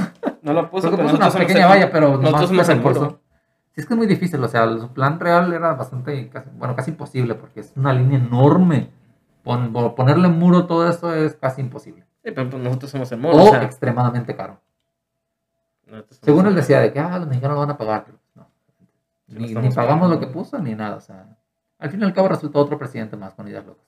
Pero sí, igual sí siguió apoyándolo al muro. Nosotros nos convertimos en. En vez de literalmente construir un muro. Ah, sí, o sea, creo que parte de la política migratoria que hizo fue que, porque, sabes, hoy en día la mayoría de los inmigrantes que van a Estados Unidos o que cruzan la frontera, pues son de Centroamérica. Sí, la mayoría son- Entonces, la mayoría son de Centroamérica. Entonces, lo que hizo, pues, sabes que el problema no está en nuestra línea entre México y Estados Unidos, sino está entre México y Centroamérica. Que será uno de cada chiquita, entonces, pues, ay. Pues es que es el que Guatemala, Bolivia, El Salvador, ¿no? Por ahí Sí, todo el. No, Bolivia, no, Guatemala, El Salvador y, Honduras, me parece. No, son, son, son tres países bien, pues, realmente la extensión territorial que serán unos mil kilómetros nada más. Mm, de- recuerdo no recuerdo cuántas, pero es mucho más pequeña que Sí, pues es bastante más pequeña, más son puntos muy... Ajá, muy- son puntos más específicos. Muy específicos Entonces, de todo el terreno gigante. esas eran las preguntas más habituales. ¿Qué más me llegaban a preguntar?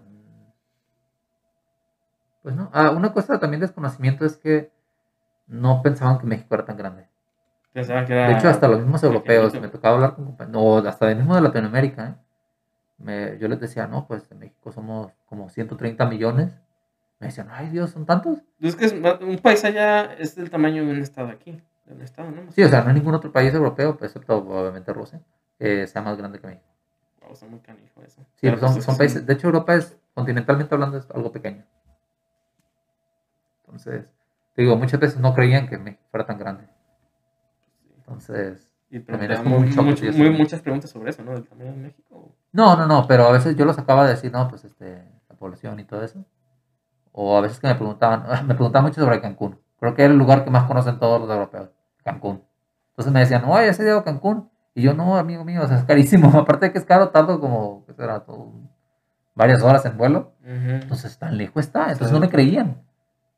O sea, ellos les decían, ¿saben que de donde yo vivo? La distancia de donde yo vivo a Cancún es como ir de aquí a Irlanda o de Dublín, era en punto de referencia, a Italia. Me decían, ¿tan lejos está? Sí. ¿Cuántas horas son más o menos de aquí a Cancún? Nomás para dar una Ay, referencia. Dios, en ese, en ese momento no recuerdo. De aquí a Cancún. de- Es que teníamos que... No, pero de aquí de Guadalajara a, a Cancún son como unas tres horas. Tres horas. Dos, tres, dos, dos, tres horas más o menos. Ajá. Y. Ahora nunca he ido, obviamente, pero en ese momento sí tuve que sacar todos mis cálculos ahí para mostrarles que sí estaba bastante lejos. Que no todas las personas, porque te digo, todos dicen, ah, Cancún, Cancún, ya van, todos los mexicanos conocen Cancún. Y yo, no, no, está muy caro. Nada más Can- Cancún, la parte importante de Cancún, creo que nada más son la calle, la, de la, Eh, la zona la- la zona turística y una calle tal vez para arriba y se acabó. Ajá. Porque más de ahí está bien peligroso. Pues, así que quién sabe, era como que lo habitual, siempre me decían eso, Cancún, Cancún. Entonces no, no, Ciudad de México o A veces la Ciudad de. México me la comentaban. Tuve una compañera italiana que estaba haciendo una tesis sobre teología.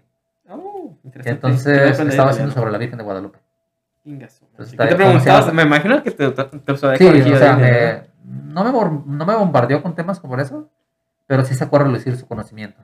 O sea, de que, oh, la Virgen de Guadalupe y todo en la Ciudad de México y que se apareció en el Tepeyac. Y yo, ah, caray, digo, ¿no? Sí estaba acertada entonces. Bastante Sí, sí, estaba bastante acertada. Yo digo, ¿de dónde sacaste esta información? No, pues que ustedes son una, sobre teología y cosas así. Me tocó la Virgen de Guadalupe, o creo que lo estaba haciendo sobre la Virgen de Guadalupe. Oye, pues hubieras dicho, a ver, pregúntame lo que quieras No, no, saber. tampoco me iba a poner ahí porque no sé mucho tampoco de teología. Ya si me iba a preguntar fechas y todo eso, pues dije, ah, caray, pues no. Ah, pues en curva. fecha no, pero pues es parte de la cultura. Bueno, tampoco me iba a poner a rezar el rosario ahí, o sea, pues. No, pero, pero, Pero, pero la parte pero cultural. me interesó, o sea, culturalmente hablando me, me llamó la atención porque, pues, fue bueno o se me hizo interesante que preguntara sobre algo, que lo estuviera haciendo algo sobre México.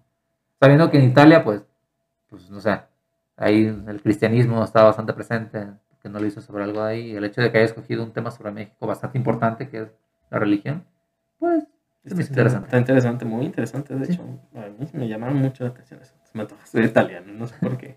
Tal vez es porque es medio fácil, ¿no? Son muy, muy celosos de su comida. Ah, ¿por qué? ¿Qué onda? ellos, digamos que una vez yo tenía el hábito, como te decía, que tenía el hábito de comer pasta. Y cuando preparaba eh, pasta en mi casa, a veces estaba el italiano. Que Agarrabas el espagueti. Correcto. ¡No De manches! hecho, de hecho, es que, es que la cazuela donde lo estaba haciendo era muy pequeña. Es una cazuela. Ajá, sí, cazuelita. Entonces tenía que partirlo para que hiciera bien. Y no, Dios Pobre. santo de mi alma. Creo que era como que casi, casi le dije una grosería al hombre, el hecho de que haya partido, cuando lo partí, que me dijo, ¿qué estás haciendo? Y yo así como que, estoy haciendo pasta. o sea, No no, no, no, no, es así. Y Casi, casi se pone a él a hacerlo y yo no lo hice. Pero, pero sí, o sea, se ofendió bastante. Creo que se ofendió el hombre. Yo digo, ¿pero por qué te ofendes? O sea, partí un paquete a la mitad para ponerlo, pero tío, son muy celosos esos, ellos. Pues es que es como. Muy, muy celosos. O sea, también una vez me tocó que un compañero, pero ya de escuela que tenía, fue a mi casa y eh, se puso a como a hacer de comer. Entonces no aceptaba ayuda de nadie. También italiano. la- ¿dónde también italiano. O sea, la ayuda que le podíamos hacer nomás casi casi acercarle las cosas, torrear queso y cosas así. Yo pensé que eso era un meme, güey. No, no, no, o sea, son bastante, bastante. O sea, su comida es una ofensa para ellos. Muy, muy arraigada. O sea, Interesante. de hecho, también tuve un- una, una experiencia bastante similar porque mi mismo compañero, que era de Italia, una vez fuimos a una pizzería. Y pizzería, ¿no? O sea, Pero estilo mexicano. no, no, estilo italiano. pizzería, pizzería normal, no estilo italiana. Pizzería, era una compañía local de ahí, pero que hacía estilo como estilo americano, tú sabes, ¿no? Sí, Pues más, más como la que conocemos aquí en México. Sí, como una, una pizza habitual, ¿Y tiene el estilo italiano. ¿Y qué dijo? Entonces fuimos, de hecho lo invitamos, o sea, "Ey, ¿quieres ir? Nomás le quedé quedé picado picado el el orgullo, orgullo. ¿qué- está bien. Qué gacho. Para sorpresa mía se comió las pizzas, porque obviamente las pedimos de estas, creo que tres formas diferentes de pizzas y se las comió. Y No dijo que tenía estaba buena. Pero tenía un disgusto en su cara. De hecho, cuando terminamos de comer, creo que en ese momento habíamos pedido pizza con piña. Tú sabes que la pizza con piña ellos lo A no- detestan. A mí no me gusta. ¿eh? A mí sí, la verdad me encanta. Me vale lo que digamos italiano, me encanta, la verdad. Mientras me gusta a mí es suficiente. Mm. Bueno, pues fuimos. Y cuando terminamos de comer, él no comió por obviedad. Pero cuando terminamos de comer, él fue con el encargado de la, bueno, con la persona que estaba atendiendo y le reclamó. O sea, literalmente yo y los otros compañeros que fuimos, ya casi nos íbamos saliendo y él se desvía y va con el encargado y le dice, ¿sabes qué? Esto no es pizza. esto no sé qué sea, es una defecio, o sea, la pizza y la piña no se llevan. Y ahí estuvo como 10 minutos peleando con el encargado y el otro, pues, güey, ¿qué, pues, ¿qué quieres que haga? No, es lo que vendo. Y se vende bien y el otro, y el otro, y alegando. Y ahí estuvieron alegando un ratillo. Y ya nos fuimos. Pero nos, yo me estaba carcajeando de la risa por el, escenario tan verosímil que estaba viendo. Tan bizarro, Porque- porque no es común aquí en México. Eso. No, o sea, te digo, o sea, ese orgullo que tienen y ese de, de- de- de, pues como aborreción que le tienen a la pizza con piña, se ponen a enfrentarse con una persona que nada que ver, o sea, que ni la inventó ni hizo nada. Sería. Y creo que no, no creo que me comparaba yo, porque decía, un Taco Bell, que es muy famoso en Estados Unidos y de hecho estaba internacionalizado, porque también los tacos que vendían en, en algunas partes de Europa lo hacen como tipo Taco Bell, Pero sí, como la tortilla doblada, frita. sí, es una tostada básicamente. Una tostada doblada con algo así. Bueno, estilo Taco Bell. Yo siempre imaginaba, dije, él se fue a pelear a una pizzería. Es como que si yo voy a un Taco Bell y les digo, eso no es un taco, ¿qué, qué defecio es esto? Y se lo pinta la cara así. ¿Te, ¿no? te acuerdas del video ese que se, se hizo famoso del pozole de un... Que Ándale, ándale. Ajá. Yo pienso, te voy a decir algo. Que no importa de la comida donde venga, cuando una comida internacional va a otro país, o bueno, cuando una comida local va a otro país y ya se vuelve internacional, creo que el país que absorbe esa comida ya lo adapta a sus necesidades. Al mercado Lo y a, adapto al a los ingredientes también, ¿no? Entonces, por ejemplo, el sushi que nosotros comemos rara vez es un sushi que se va a vender en Japón. No, hombre, de hecho ni siquiera es sushi, no sé qué O es. sea, sí, O es sea, una no- variante de sushi que nosotros creamos porque se adaptó a lo que nosotros quisimos y nos gusta. Y aparte el- Entonces, la, comida pizza marina. cuando llegó a Estados Unidos, obviamente se tuvo que adaptar. Se adaptó, le pusieron piña y todo eso. Y ya sí, pues de hecho, bueno, creo que la pizza hawaiana se inventó en Canadá, si no mal lo recuerdo. Pero pues, por ejemplo, Pero la, se adaptó al, al origen. la- Entonces, la pizza original es, es puro, es el pan, la salsa y el queso y todo, ¿no? Es- creo que es no recuerdo que- la verdad cómo era la pizza original, pero definitivamente no es como las, la hacen los americanos. Por lo menos en la gran parte, porque creo que en Nueva York sí hay mucho inmigrante italiano, entonces la hacen como... Pero siendo sincero, sin piña sabe rica. No, a mí me gusta sabe la mucho piña. mejor que la original, te la puesto. Ah, a mí me gusta mucho, la verdad, nada que decir. Pero te digo, de nuevo, o sea, cuando los tacos llegaron a Estados Unidos también se tuvieron que adaptar o lo cambiaron como sea, aunque se pusieron el mismo nombre. La hamburguesa y los hot dogs, que son originados de Alemania, también cuando llegaron a Estados Unidos se adaptaron. Ah, siendo sincero, sí están mejor lo- las salchichas y toda la comida. O sea, Entonces, de se ese tipo está, de- entonces de está bien, o sea, mejor. yo no le veo el problema. Si algún día voy, no sé, a un país asiático y veo que me dicen, no, ¿te gustan los tacos? Y yo le digo, bueno, sí, claro, ¿no? Y me enseñan un tipo Taco Bell, Imagínate un Pues yo les puedo frito. explicarles, pues saben que no es la forma habitual del taco, esta es como la versión americana. Pero aún así no es como que le voy a reclamar. Imagina- imagínate que te den un taco que sea más como un burrito, que tenga una salchicha adentro y empanizado y dorado por fuera. Eso sería Bueno. raro, pero que te digan que es un taco. Pues, Pero Sí, es un ser. taco eso todavía. pues, si ellos lo adaptaron así, que te- pues, no le voy a, no voy a cambiar toda una cultura por eso. Entonces, Entonces sí tengo orgullo de mi comida porque la verdad crecí con ella y es deliciosísima. Pero si voy a otro país y trato de yo encontrar un- literalmente un taco tal como yo lo conozco, pues no va a ser posible. ay, de tanto hablar de comedia me dio hambre. Entonces, pues, te digo, es un tema bastante complicado con la, la- la comida porque, te digo, son muy celosos de eso. Y también Me encanta la comida mexicana, nunca la voy a cambiar, pero no soy tan celoso en ese sentido. No me importaría que llegara a otro país y lo adoptaran. Sí, será- es lo que te digo, o sea, cuando uno viaja por primera vez a otros países, se enfrenta a esos problemas. Y uno tiene que tener la mente demasiado abierta para saber que no todos van a pensar igual a ti. Que no todo va a ser igual a tu país. Aún siendo de temas relevantes de tu país, mucha, hay mucha desinformación, muchas variantes. También el respeto no es muy diferente de un país a otro. O sea, hay países, por ejemplo, si te vas a un país con mucho más respeto, como, no sé, Corea, que dijiste así, con más respeto, con más... Sí, sí, tienes este, que, tienes que aprender las formas en las que se, como las que se hablan las personas, la forma de su vida social, todo eso. Pero en Corea, pues, es como que la reverencia para saludarse. sí, Imagínate Entonces Corea tienes en que aprenderlo, todo eso. Pues aquí llegas y casi, o sea, llegas y los mexicanos en vez de decirte por tu nombre lo que sea, te dicen güey. Sí. Y es una grosería, pero no le puedes decir a, no sé, que si vas al invitado, que la familia de alguien, decirle güey al papá. Sí, sí, o sea, tienes que aprender todas las normas sociales. Entonces te digo, es una de las partes importantes. Cuando tú viajas a otro país, automáticamente tú sabes, o debes de saber, que todo lo que hagas puede ser una ofensa. O sea, te vas a tener que adaptar a la cultura del país al que vayas. Sí, pues, Porque el país no se va a adaptar a ti. también que Tú el país, que adaptar a él. ta- también el país tiene que entender que como eres, acabas de llegar y todo eso, oye, ¿sabes qué? Permitirle un poquito más porque Claro, claro, no sabe hasta que se, adapte, se tiene que Pero adaptar. nunca llegar mm, no a un nivel de ofensa o... No, ajá, que no, sea- no lo conviertas Sí, o sea, que no lo conviertas en algo personal porque no es personal definitivamente. No es un odio hacia ninguna nación ni nada. Entonces, pues, es- digo, las personas que viajan tienen que tenerlo en. Ojo, Aunque sea como estamos hablando nomás dos días, tienen que llegar y tienen que adaptarse a las leyes y normas y cultura de la del país en el que vayan. Por ejemplo, en Singapur está prohibido el chicle de máscara.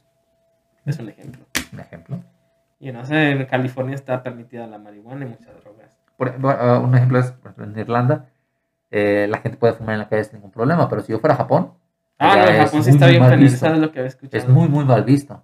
Entonces, un fumador que vive en Irlanda o un irlandés que vaya a Japón tiene que saber eso, que eso va a cambiarlo. Pues tiene que cambiar porque pues, es, es la norma, es la norma, Es la norma. del país.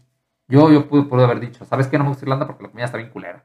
Ya me voy a regresar. Comparado con No. la de México. No, definitivamente tienes que ser así. O sea, tienes que saber que para allá vas a encontrar comida muy diferente a la tuya y te tienes que adaptar a esa comida. Ojo, y eso que no somos el país con la comida más exótica, ¿verdad? No, no, obviamente, de, de hecho, todas las culturas tienen, no más que no se da mucho. Reino Unido y Irlanda no tienen mucha comida como popular o típica. Ya si te vas, por ejemplo, a un- a Alemania, Italia, la cerveza y los hot dogs esos hechos con carne. Sí, de también nada. Alemania tiene su propia cultura, nada que decir ni de Francia ni de Italia. O sea, pues, Italia, la que son las pastas. gastronómicamente son muy, muy ricos ellos. En, Asia, pues casi para cada país tiene su propio diferente de, de cocinar. Japón, China, Tailandia, todos esos países. Pues está chido. Aunque si puedo presumir algo, creo que en México tenemos, eh, gastronómicamente hablando, pues, una de las mejores comidas del continente. Creo que toda nuestra variedad es muy, muy buena. Tenemos muy buena variedad de comida. Sí, tenemos muy buena variedad, la verdad. Por Ah. ejemplo, la gran parte de la comida americana es, o casi toda, es de inmigrantes que fueron y la adaptaron a los americanos. Fíjate, y también hablando de cultura en la comida de México, de hecho cambia, he visto que cambia bastante de un estado al otro el mismo platillo. No sé Sí, si las variantes son muy buenas y adaptadas. Entonces, creo que es lo que hace rico el, el tema gastronómico de México. Pues sí, qué genial, ¿no? Qué tipo que hace- hasta nuestro- nuestra cultura también está en la comida. Sí. De hecho, la comida es parte de Pero creo que lo que somos famosos es la comida picante, es lo que como nos dicen. Todo ¿no? tiene Todo picante. tiene picante. es lo que casi entre los latinoamericanos o algunos europeos con un poco más de conocimiento dicen, ah, es muy, muy picante la comida mexicana. Y yo, sí, sí. Suele ser picante, les digo. Y nunca así como que te dieran así como, oye, prueba esta comida que No. está bien picante y Nunca- la nunca como nada. Ah, una vez, con mi compañero de Corea, este, yo habituaba a comprar como, ya ves que las sopas maruchan, ¿no? Sí, pero... Bueno, allá Hay diferente, hay ¿no? una, hay una sopa como tipo maruchan que los coreanos tienen, que es muy famosa allá. ¿Cuál es o qué? No recuerdo la verdad porque tiene su nombre en coreano. o sea. O sea, estaba escrito en coreano. toda Sí, estaba todo estaba escrito coreano, era como una maruchan. Obviamente el empaque era un poco más grande de lo normal, pero creo que tenía fama por ser una de las cosas de los más picantes que había. ¿Y qué tal estaba comparado con...? Exageradamente picante. Ah, no O sea, no me lo puedo acabar. No pude. Era una cosa que nunca. El sabor era bastante bueno, pero el picante era extremo, extremo fuerte. O sea, yo creo que duré como con tres días con dolor de estómago por el picante tan horrible que no, yo me llegué a medio platillo y ya tenía el bote de leche tomándomelo porque no pude. o sea. ¿De dónde dijiste picante. que era la comida? Perdón, ¿De dónde dijiste? era de Corea, era una, era como una sopa instantánea de Corea. Y me tocó ver a mi compañero coreano comerse una. Sí, no le pasó nada. Ah, pero... o sea, Ah, ¿comió otra cosa también. Ah, uno de mis compañeros era indio. Y la comida hindú también es muy, muy picante. También tiene la fama de que es comida muy olorosa, ¿no? Que Es muy olorosa. Es bastante olorosa, la verdad. Pero es también muy picante. Recuerdo que él traía los chiles, no recuerdo cuál chile era. Y se lo estaba comiendo. Estaba, tenía su platillo y estaba comiendo los chiles. Y yo, no manches, o sea, se ve muy picante eso. Y me decía, sí, está muy picante. Y me dio una probada y estaba bastante picante. Y él se lo comía como si nada. Entonces, no somos el único país con comida picante.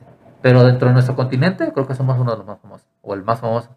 Porque en sí, si te fijas, no hay mucha variedad o no escuchas mucho de otras comidas de otros países. O sea, sí he escuchado sobre la carne asada de Argentina.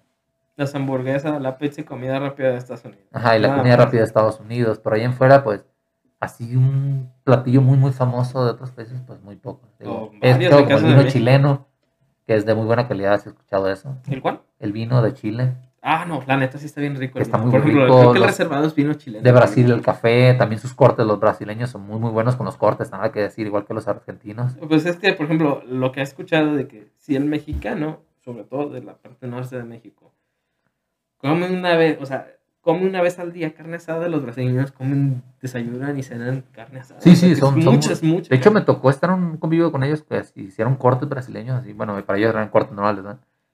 Dios santo, eran muy buenos, la verdad.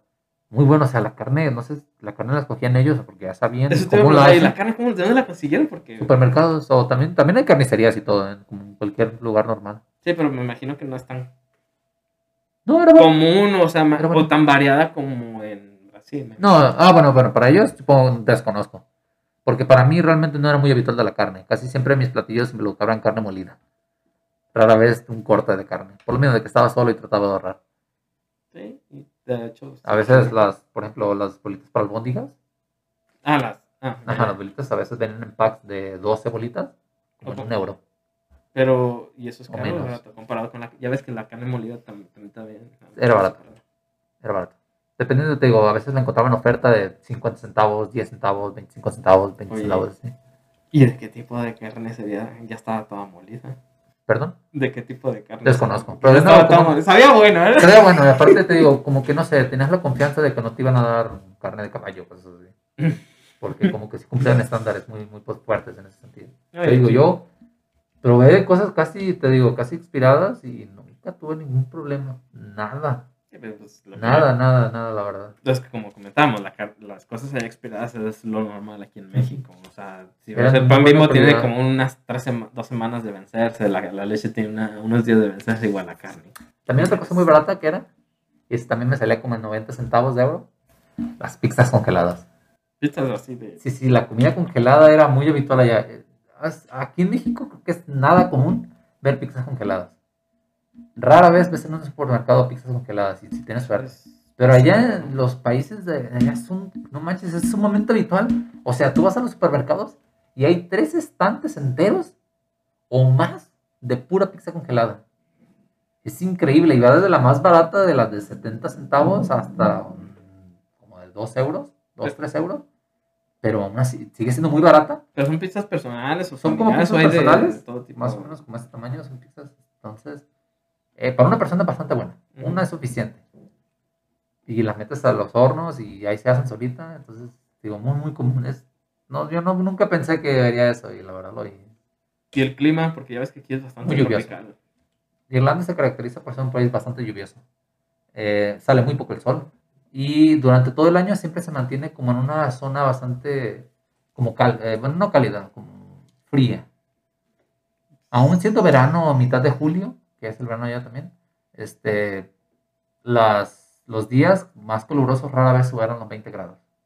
Wow. Creo que lo máximo que estuve yo fue a 21 grados. Entonces, En toda mi estancia allá, creo que lo máximo fueron 21 grados que estuve. ¿Pero de verdad usabas el suéter o te acostumbraste suéter. a frío en camisa esta? Ah, en verano, te digo que no estaba lloviendo, obviamente. En un día normal, bonito, todo chido. Ah, sí, camisas playeras normales. Oh, pues, qué cool. Pero estoy hablando de un caso, estoy hablando de un caso que es verano y que es un día no soleado. Digo, un día no nublado ni lloviendo. Porque te digo, llueve bastante allá. ¿Y recorriste desde el país? No, fíjate, no tuve oportunidad de recorrerlo por lo mismo de que cuando ya tuve dinero para recorrerlo mejor fue con lo de la pandemia. Oh, qué mala suerte. Entonces ya era, ya nos restringía a nosotros. Por ejemplo, si quisiera salir por carretera, me tocó a veces ver como vigilancia ahí. Entonces, no me quería, me quería meter. Muchas veces, inclusive dentro de la misma ciudad, era difícil. Una vez fui a cortarme el cabello y en el autobús nos pararon y me dijeron, ¿dónde vas? Le dije, voy a cortarme el cabello. No, no es esencial eso, regresa a tu casa. Oh. Me regresaron. Bueno, no me regresaron. Bueno, me regresaron, pero no me regresé. Me fui y agarré otro camión. Rompí una norma porque tenía que cortarme el cabello. No me lo podía cortar yo solo, obviamente. Sí, pero, pues, Pero, te conozco o sea- de ti. Tú nada más te lo cortas con otra muy largo. No, demasiado pues, largo. Pero, o sea, dije, es cierto, rompí una regla social, pero ellos, o sea, eran muy, muy estrictos en ese entonces no me tocó visitar. De hecho, no pude viajar mucho por la pandemia ahí, lo entendí, obviamente. Entonces, pues no, parte de. Fue mal momento, tal vez. Pues es que nunca hay buen momento, siempre hay algo que pasa, pero sí. bueno, ni modo. Pasó esto, nadie, nadie lo esperaba, tal vez algunos sí, sabe. Pero, ni modo. Pero por lo menos este, te fue bien, o sea, regresaste, si, si fuiste a aprender el idioma, lo practicaste bastante, la cultura, te envolviste en la cultura y todo lo que conlleva la comida, el ambiente, pues todo. Qué bien no estuvo eso. Entonces es bastante recomendable. Sí, lo recomiendo. Creo que todos deberíamos en algún momento de nuestra vida hacer, o inclusive a veces, no necesariamente el país, el irte de un estado a otro o de irte de una ciudad a otro te cambia. Porque te sales de esa zona de confort y te, y te obligas tú mismo a como avanzar, no sé, a aprender otras formas de vida, conocer otras personas. Todo eso creo que como personas nos ayuda. Nunca estar enfrascado en una sola situación, en una sola forma de vida, creo. De hecho, pues yo creo que ya terminamos. Normalmente en este punto pido un consejo a estudiantes de lo que pero todo fue consejo, güey. Todo estuvo chido. Me, me gusta eh, que pasaran más, más momentos como este donde la gente platicara mucho las experiencias, experiencias diferentes a lo común. No es necesario que en todas sean experiencias diferentes, sino cualquier experiencia es muy buena cuando siempre, siempre y cuando pues la platiquen. Y pues redes sociales no vas a compartir aquí, ¿verdad? No, no, ya te imaginaba, pues eres bastante privado. Y eso es algo bueno. Eh, en cierta forma. Pero bueno, Como todo, no hay nada bueno. ni nada malo, o sea, depende mucho de La perspectiva. la perspectiva. Es como lo que decían, un, un- un- no sé si te acuerdas del, del, del dicho, no era un dicho, era como una breve una historia, ¿no? De que un granjero, si se acuerdan la del, la del granjero, no dice, un granjero este, se le pierde un caballo y su vecino dice, eh, pues qué mala suerte, y el granjero responde, tal vez. Al otro día el caballo regresa con otros dos caballos y el vecino le contesta, oye, pues qué buena suerte. Y a lo que el granjero contesta, tal vez. Al otro día, el hijo toma el caballo y va a la ciudad por cosas y se cae y se rompe una pierna. Y el vecino dice, oye, qué mala suerte. Dice, tal vez. Al siguiente día llegan los militares reclutando a todos los jóvenes del pueblo. Y el hijo del granjero, como tenía el pie, el pie roto, no, no lo pudieron reclutar. Y a lo que dice el vecino, oye, qué, qué buena suerte. Pues, tal, tal vez a lo que contesta. Entonces, pues la vida es así. Es que depende de cómo la veas, es, si es bueno o malo, no sé. Así. Pero pues qué chido, ¿no? Pero pues creo que ya terminamos por lo menos esta, en este capítulo. Tal vez sería bueno en otro, porque la neta sí tienes muy buenas historias. Para platicar todos tenemos muy buenas historias, pero creo que por el momento ya sería todo. Pues muchas gracias. Bueno.